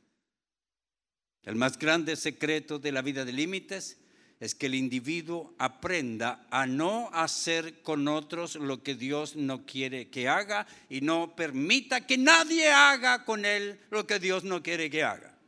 Y eso incluye maltratos, insultos, amenazas, intimidación dentro del matrimonio. Todo el que permite aquello o el que lo realiza ha transgredido los límites bíblicos. Observemos algunos errores de las personas que no establecen límites saludables. Primero, creer que no debemos hacer conocer nuestros límites o no comunicarlos con claridad por pensar que es un acto de egoísmo que nos mueve a enfocar en uno mismo. Eso es lo que la gente piensa. Cuando usted establece límites y le dice a una persona querida, suegro, esta es nuestra casa. Aquí se hacen las cosas como mi esposa y yo decidimos. Y las personas piensan, qué egoístas son. No, no es egoísmo. Es un acto de sabiduría. Saber establecer límites claros y saludables. Segundo error, creer que no debemos exigir nuestros límites, pues al hacerlo demostramos tiranía y falta de sumisión. Este quiere imponerme su voluntad. Demuestra tiranía, falta de sumisión. Qué irrespeto con el vecino a quien le dijo, Señor, este es mi estacionamiento, no lo use. No, no es falta de respeto, no es tiranía, es ley. Son límites saludables. Tercer error, creer que no debemos hacer conocer ni exigir los límites porque no queremos ser heridos con las reacciones, ni queremos herir a otros con nuestras acciones. Si yo les digo eso a mis amigos, se van a enojar, se van a herir. No. Queridos, los límites bíblicos no hieren a nadie. Cuando usted determina que el paso cebra es un paso peatonal, que la luz roja es para detenerse, que el disco par es para pararse, ¿le está amargando la vida a la gente? ¿Los está hiriendo? ¿Es malo? No. Cuando usted establece límites, no hiere a nadie. Se hieren solos los que no quieren límites. Cuando usted va enojado porque salió atrasado y puros semáforos rojos, no le sincronizaron los semáforos para producirle enojo, sino para protegerle. Y si no quiere enojarse, salga más temprano. Los límites no hieren a nadie. Y cuando nos ponen límites a nosotros, nadie nos hiere a nosotros. Nosotros nos herimos. Cuando hay dos matrimonios que se llevan bien, que juegan, que pasean, y de repente uno de ellos dice, vamos a hablar. La mayoría de los adulterios se produce en los matrimonios amigos. Aquí vamos a tener cuidado. Esto no se permite. Cuando usted trabaja con un diácono, una diaconisa y pasan mucho tiempo juntos, cuando es parte de un grupo musical y ensayan por mucho tiempo, va a tener que establecer límites. ¿Cuánto se acerca? ¿Cuánto no se acerca? Que su esposa establezca un límite y le diga, nunca subes a una mujer en tu automóvil sin que yo lo sepa. Cuando un marido le dice a su mujer, no quiero que almuerce todos los días con un compañero de trabajo. Esos límites no hieren a nadie. Las personas se hieren por los límites que ponemos. Cuarto error. Creer que es erróneo demostrar y exigir nuestros límites porque los demás pueden pensar que nuestra reacción es producto de ira o inmadurez. No importa lo que las personas piensen cuando establecemos límites. Cuando me tocó establecer límites con los miembros de la congregación, no era importante lo que ellos pensaban, cómo se sentían. Es importante lo que Dios determina, independientemente de lo que sintamos nosotros. Quinto error, creer que no debemos establecer ni exigir nuestros límites porque no fortalecen la amistad y que más bien nos alejan e imponen sentimientos de culpabilidad. Después de un curso que pasaron en la congregación que pastoreaba, habían tres matrimonios muy cercanos y tuvieron que establecer ciertos límites. Uno de ellos se fue de la iglesia. Me decían los otros dos, pastor, creo que fuimos muy duros. No.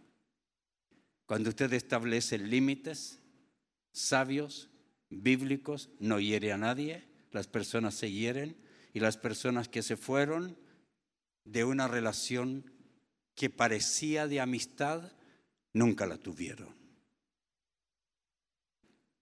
Porque los buenos amigos, hierro con hierro se afila.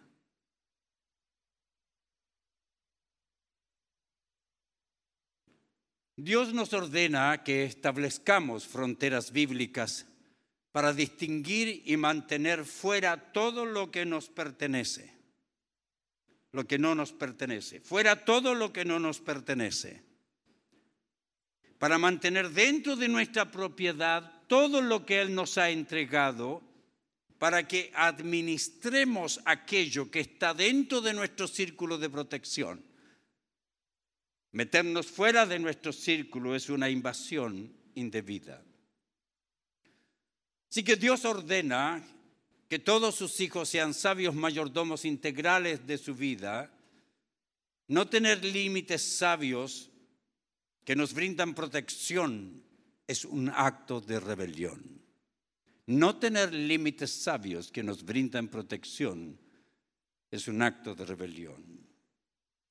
Una de las más claras muestras de que Dios no solo es un Dios de límites, sino que además estableció límites y exige que vivamos con sabias fronteras en nuestras relaciones con Él y con los demás.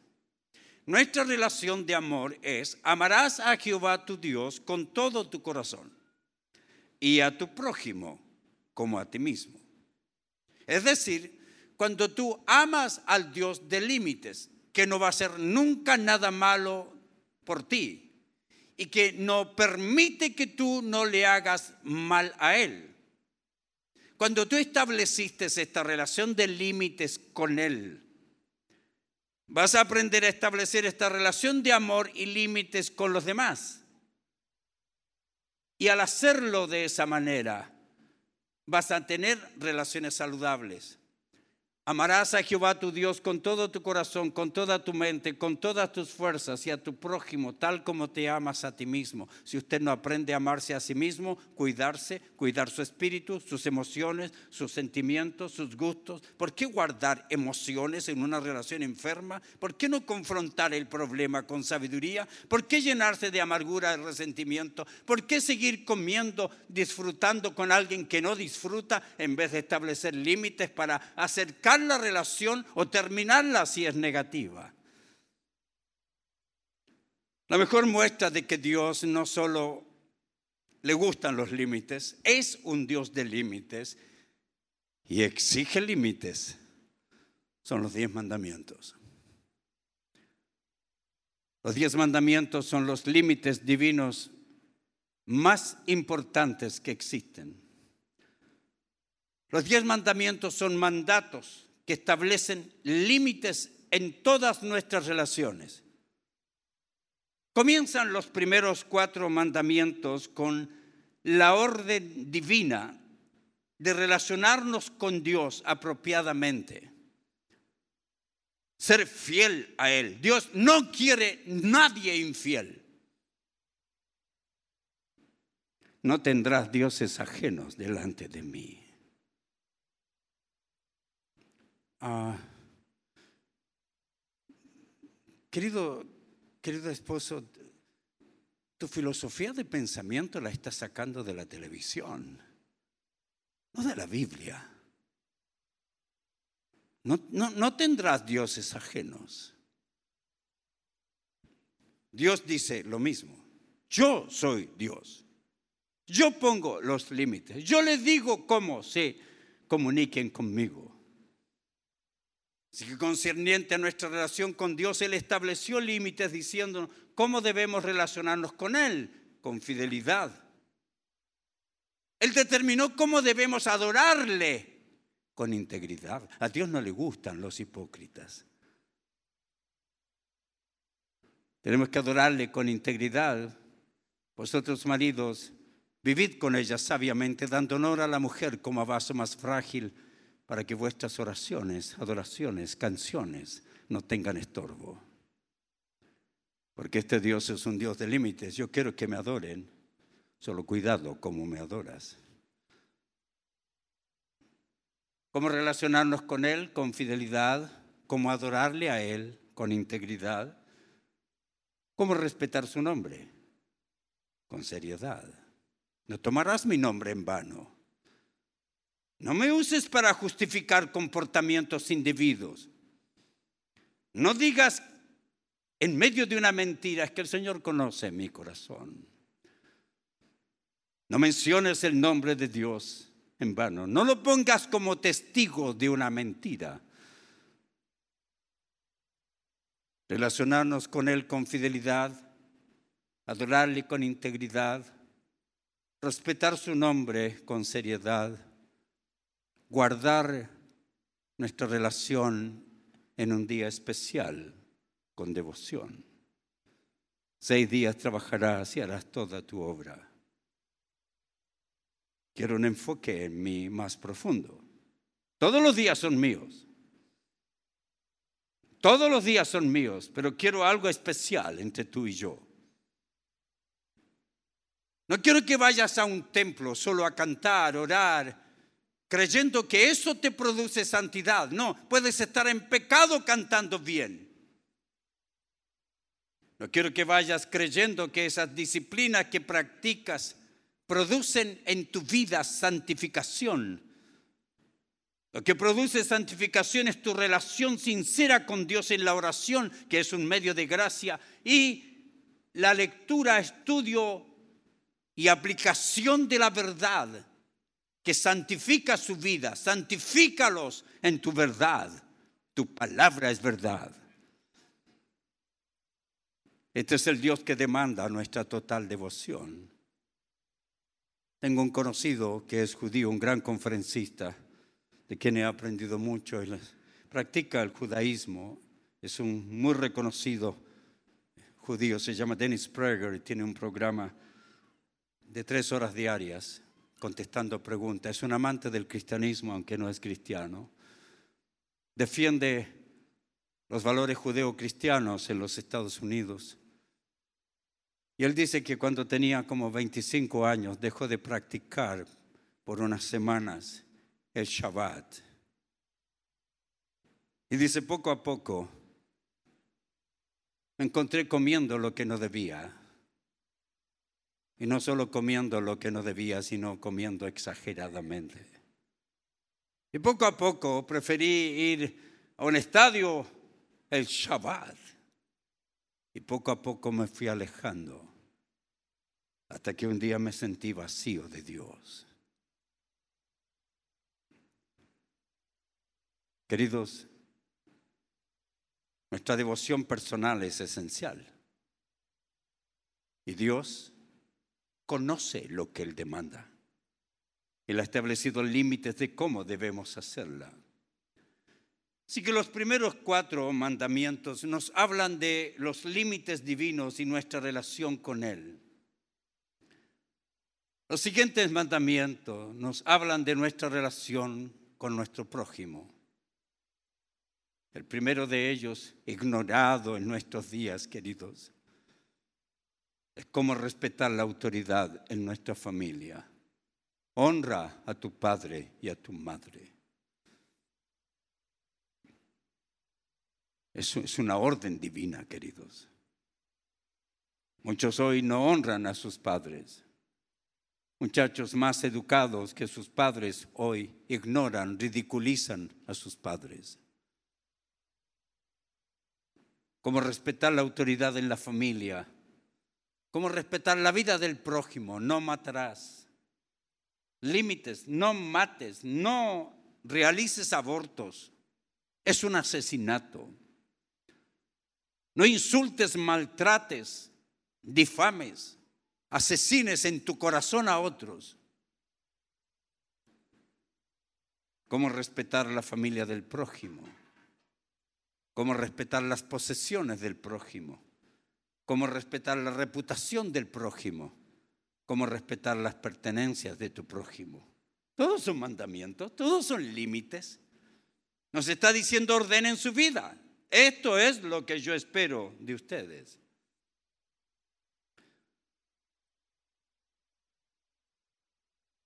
Déjenme concluir con algunas indicaciones para su práctica. Primero identifiquemos algunos grupos de personas que manifiestan la ausencia de límites personales. No tienen límites las personas que no asumen su responsabilidad. No tienen límites saludables las personas que no buscan buenas relaciones interpersonales, mantienen relaciones enfermas. No tienen límites saludables las personas que no saben realizar buenas conexiones, se conectan mal con la gente. No tienen buenos límites personales las personas que ignoran sus necesidades, ignoran las necesidades de los demás. Déjeme dejarle algunas cosas prácticas en su vida. Ninguna persona inmadura ha aprendido a establecer límites saludables. Solo los maduros tenemos buenos límites. Los maduros hemos tomado la determinación de nunca abusar, maltratar, insultar, intimidar, amenazar a otra persona y no permitir que nunca nadie nos insulte, nos maltrate, nos amenace. Los maduros hacemos eso. Si usted tiene un novio o una novia, eso es lo primero que tiene que estudiar. Me escribía una chica de España que me decía, pastor, quisiera preguntarle si me debo casar o no, porque mi novio es muy mal genio. Maltrata a todos, dice. Incluso a su mamá, se, se sube en taxi, se pone a pelear. Pero nunca me ha maltratado a mí. ¿Sabe cuál fue mi respuesta? Cuando te cases, tú eres la primera en la fila. Ustedes novios tienen que aprender que nadie tiene derecho de abusar, intimidar, maltratar, violentarle. Ni usted tiene ese derecho.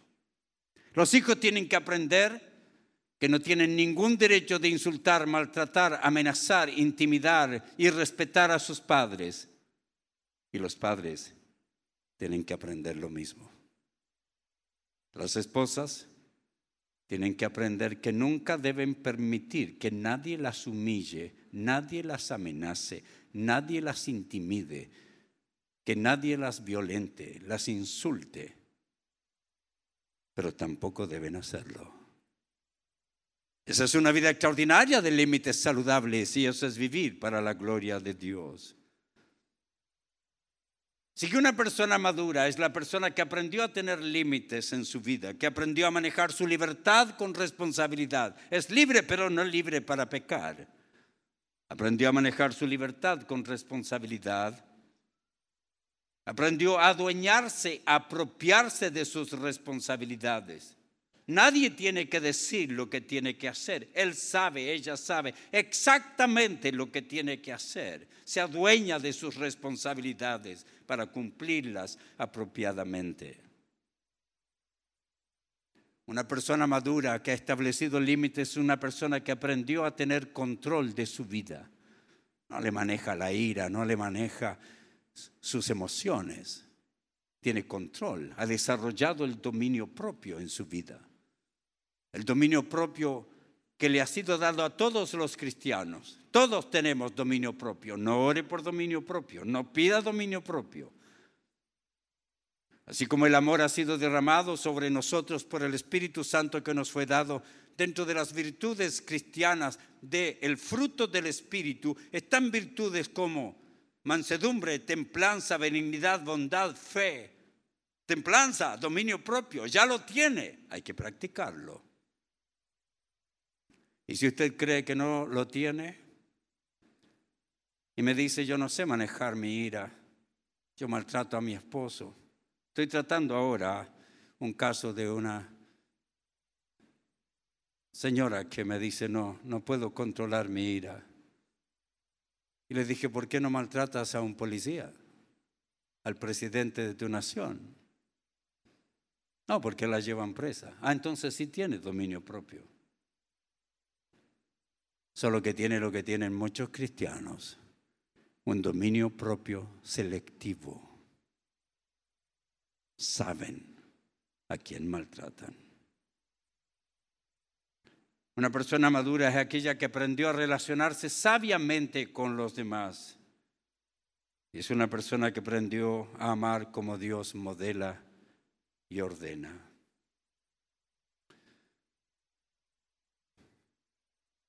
Si usted quiere que terminen ciertas actitudes que son dolorosas en la vida matrimonial, las discusiones que se alargan sin sentido, a pesar de que la palabra de Dios dice que no nos dejemos controlar con la ira, que no es malo sentir ira, pero actuar indebidamente por la ira que sentimos es un acto pecaminoso. Así que no es que nos impida enojarnos, es nuestro deber enojarnos por las cosas indebidas. Pero Dios quiere que mantengamos control de nuestra vida.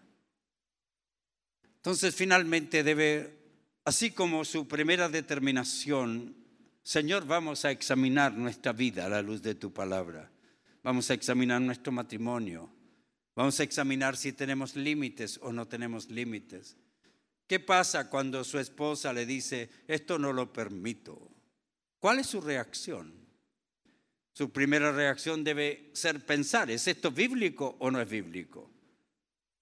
Si su esposa solamente está sacando algo por el cambio hormonal, el marido por una molestia estresante está sacando una orden, no, tiene que identificar si lo que se está solicitando o exigiendo tiene fundamento en los principios de la palabra de Dios. Porque entonces sí tenemos una cancha bien rayada, pero por Dios. Si yo le invitara a jugar un partido de tenis, le doy su raqueta, yo la mía y vamos a jugar en una cancha sin rayas. ¿Cómo sabemos dónde cayó la pelota? Recuerda cuando éramos muchachos, jugábamos un partido de fútbol con una pelota de esas de cuero que mojada se ponía pesada. Y aquellos, algunos no conocieron que tenían a veces una cuerda, llevaba adentro un, un eh, y le llamaban, ¿cierto? Y había un pituto que salía, y había que meterlo adentro, doblarlo, y había un cordón de cuero que llevaba, y cuando esa pelota le daba en la cabeza a usted era terrible. Nuestras canchas no eran marcadas. ¿Recuerda las discusiones? Teníamos, poníamos una mochila o poníamos allí una camisa y aquí un zapato, ese era el arco. Fue gol, no, no fue gol, pasó fuera. ¿Y cómo supiste? ¿Qué impide ahora que ello ocurra? ¿Usted se imagina la selección chilena jugando sin redes? ¿Sin una cancha marcada? Si estamos perdiendo más que nunca, imagínese. No, no se puede jugar justamente. No se puede determinar quién se equivoca. No se puede establecer quién gana. Porque no hay límites, no hay fronteras, no hay forma de verificarlo. En las próximas discusiones piensen aquello. Tiene que haber límites. A ver, ¿quién tiene la razón en esto? No es lo que yo grite más o me enoje más o me separe más o deje sin sexo a su marido por dos semanas. No, no es eso es qué es lo correcto, qué es lo bíblico.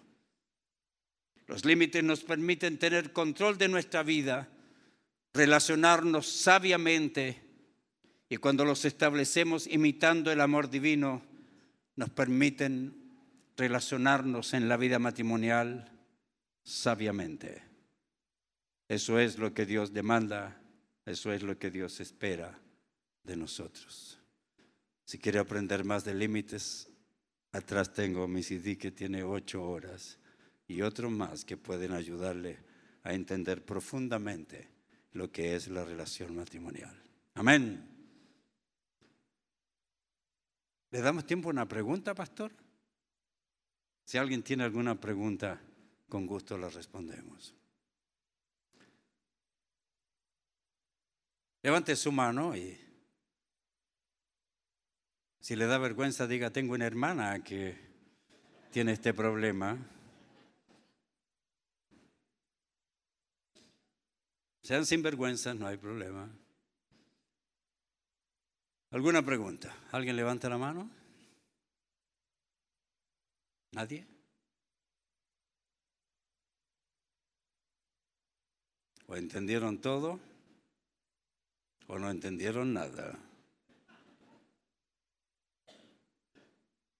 No preguntas a la una, no preguntas a las dos, no preguntas a las tres. Lo lamento por ustedes. Un gusto compartir con ustedes. Puestos de pie, terminemos con un momento de oración.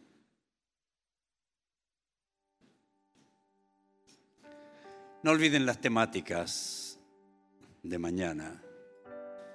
Vamos a hablar un poquito de feminismo y también de machismo. Y también quiero ayudarles a tener mucho cuidado con sus hijos, especialmente aquellos que tienen hijos pequeños o aquellos que son abuelos o aquellos que van a tener algún tipo de influencia sobre sus familias. Hay que prepararse bien, especialmente aquellos que son profesores en las escuelas públicas, profesores en la escuela dominical. Vivimos en tiempos en que la formación es esencial. Oremos. Señor, te doy gracias por este tiempo. Qué maravilla que eres un Dios de límites.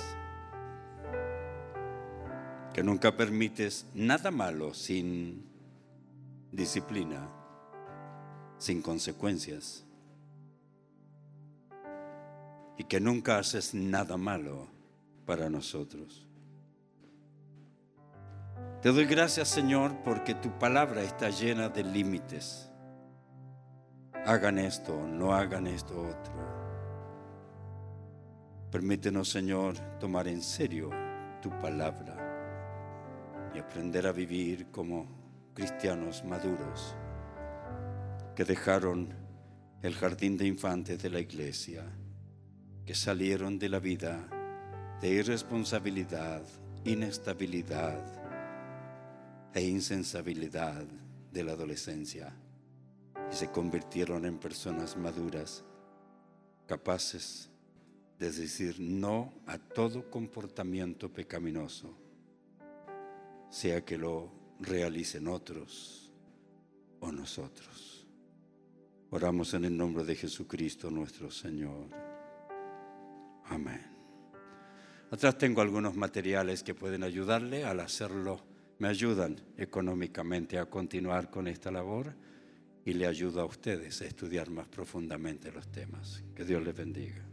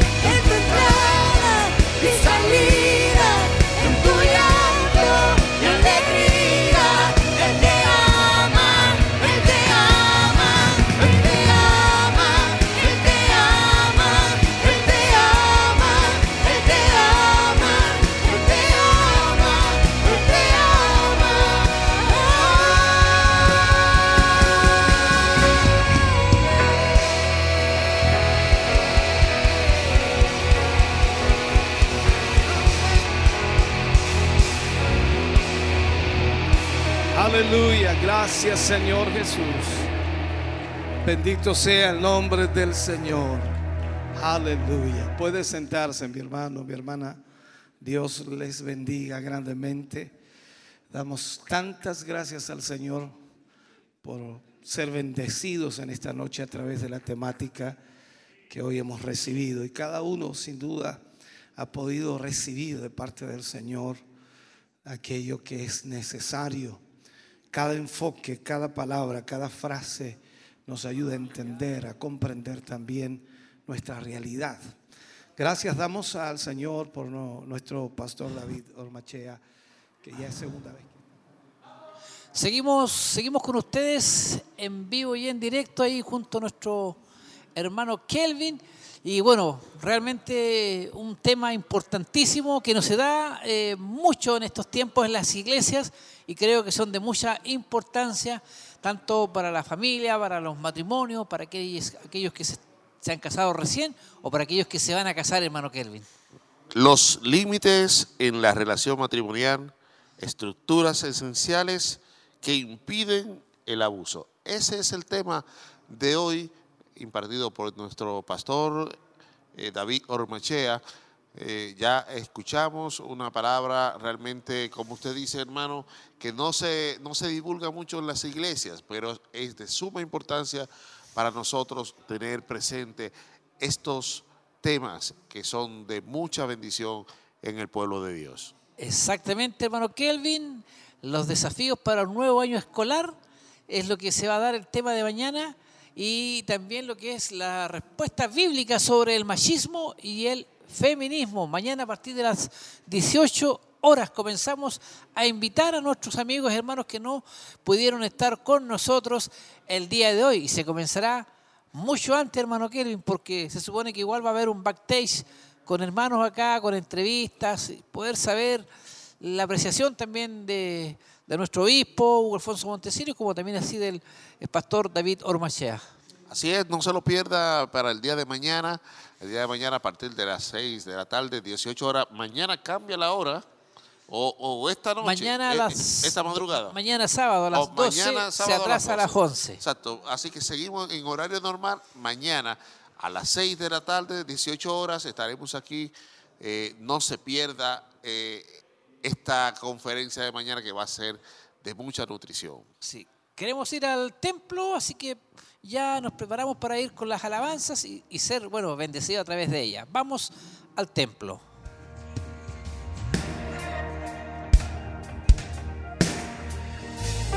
Muévete, oh Señor, ven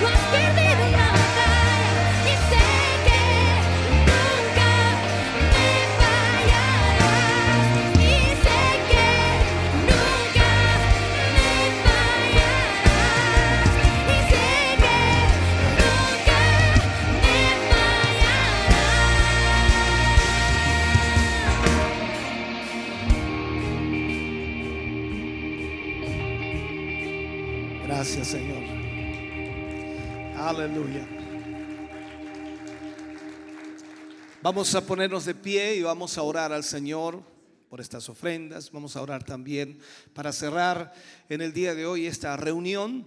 Mañana estamos aquí a las 18 horas, 6 de la tarde, para iniciar con dos temáticas diferentes y esperamos en el Señor ser muy bendecidos. Mañana es para toda la congregación, para todos los hermanos y sin duda van a haber muchos hermanos que van a llegar muy, muy temprano para poder ser bendecidos. Así que está cordialmente invitado, venga con su familia, traiga a sus hijos y sin duda vamos a ser muy bendecidos. Amén. Incline su rostro, cierre sus ojos. Padre, te damos muchas gracias por tu amor y misericordia. Gracias por esta noche especial, Señor, que sin duda cada matrimonio que ha llegado aquí ha sido bendecido, ha sido ministrado. Te pedimos y te rogamos, Señor, que tú puedas obrar y seguir obrando en cada vida. Gracias por la exhortación y ministración que hoy hemos recibido. Nos vamos más que contentos, bendecidos y también, Señor, agradecemos a cada uno de tus hijos y de tus hijas que ha participado de estas ofrendas. Multiplícales a ellos lo que ha quedado en su poder, como también sé que multiplicarás estas ofrendas que sostienen y proyectan tu obra. En el nombre de Jesús lo agradecemos hoy, Señor, para tu gloria. Aleluya. Danos esa bendición, Señor, al retirarnos y protege a cada uno de tus hijos en el retorno a sus hogares para tu gloria. Amén y amén, Señor. Fuerte ese aplauso de alabanza al Señor. Dios les bendiga. Gracias por haber estado con nosotros. Recuerde, mañana, 18 horas, iniciamos estas dos temáticas que nos van a bendecir.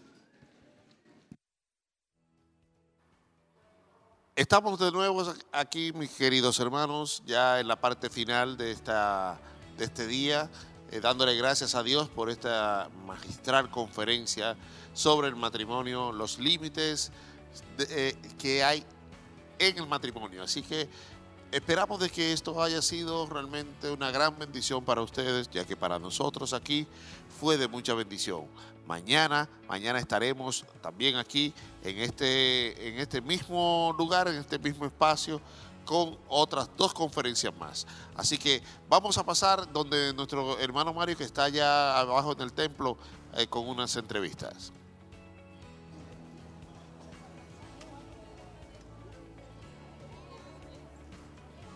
Recordándoles también que mañana estaremos a partir de las 6 de la de 18 horas, a partir de las 18 horas estaremos mañana iniciando Bueno, nuestro, gracias, nuestro servicio eh, donde estará eh, el pastor Ormachea también haciendo eh, las dos intervenciones que son eh, de la, lo que es esta conferencia para, para los jóvenes. Y también eh, recuerde que mañana, el domingo también tendremos también nuestro culto de celebración. Recuerde que mañana cambia la hora, para que usted lo tenga muy pendiente. Cambia la hora a partir de las 12, eh, las 24 horas, ahí cambia la hora para que Vamos usted lo tenga muy pendiente. nuevamente. Ahora Ahora sí vamos a pasar donde nuestro Y ahora sí, hermana Francis, Mario el Fuentes, que mensaje de hoy, ¿qué le pareció vivido acá en este lugar? Bueno, bendiciones. Eh, el tema es muy interesante porque Dios nos habla eh, en todo momento, en todo tiempo. Y a veces hay cosas que tal vez estamos haciendo mal y Dios nos va entregando y dirigiendo de cómo poder eh, mejorarlo, digamos. Y eso, eh, al- nos habla a ambos, po, al matrimonio. Amén. Me imagino que se va a bendecir hoy día. Amén. Muy bendecida y Dios va tratando con nosotros día a día. Muchas gracias, hermana. Dios le bendiga. Gracias, bendiciones, hermano. Ahí conversamos con nuestra hermana Francis, eh, quien hoy día nos acompañaba acá en, el, en este culto especial para matrimonios. Hermano Kelvin, adelante, usted allá en los estudios. Gracias, mi querido hermano Mario. Y seguimos aquí con eh, algunos saludos. Saludamos a nuestro hermano Pablo Leiva. Dice bendiciones. Estoy ansioso por recibir esta gran bendición de la palabra de Dios.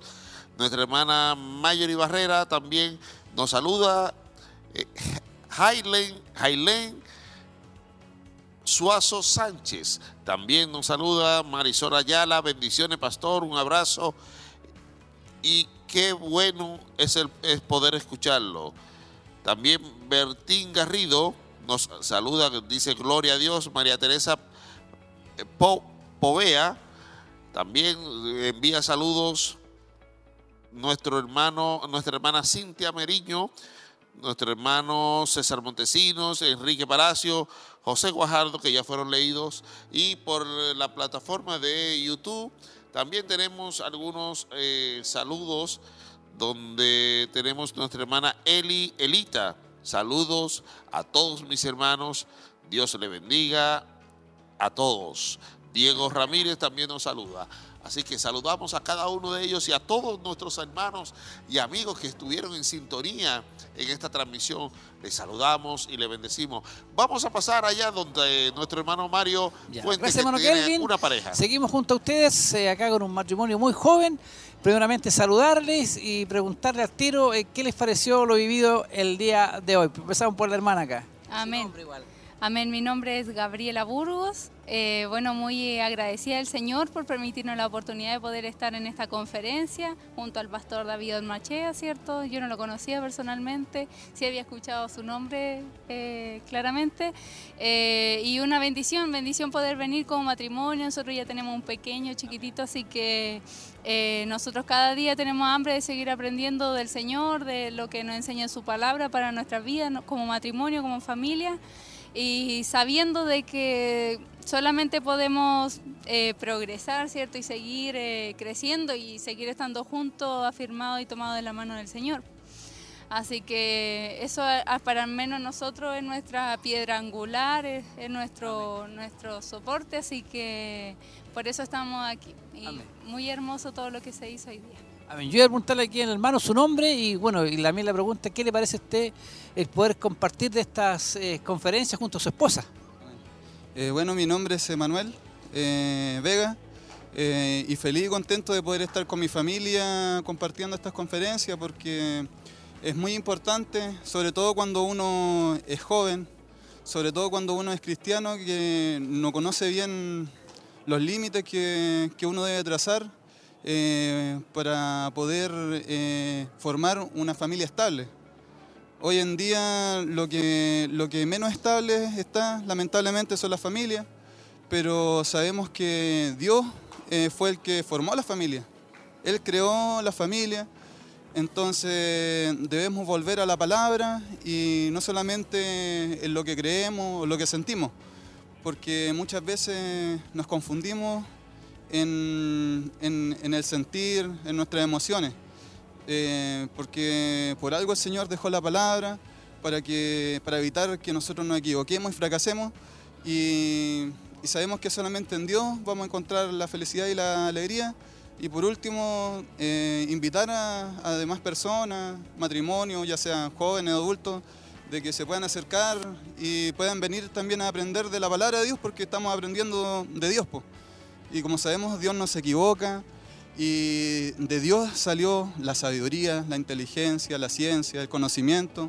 Entonces es muy gratificante y de bendición para nuestras vidas poder estar acá. Nosotros agradecemos por eh, acceder a la, a la entrevista y lo dejamos invitado para una próxima eh, encuentro de matrimonio. Dios les bendiga. Muchas gracias. Amén. Que lleguen sin novedad.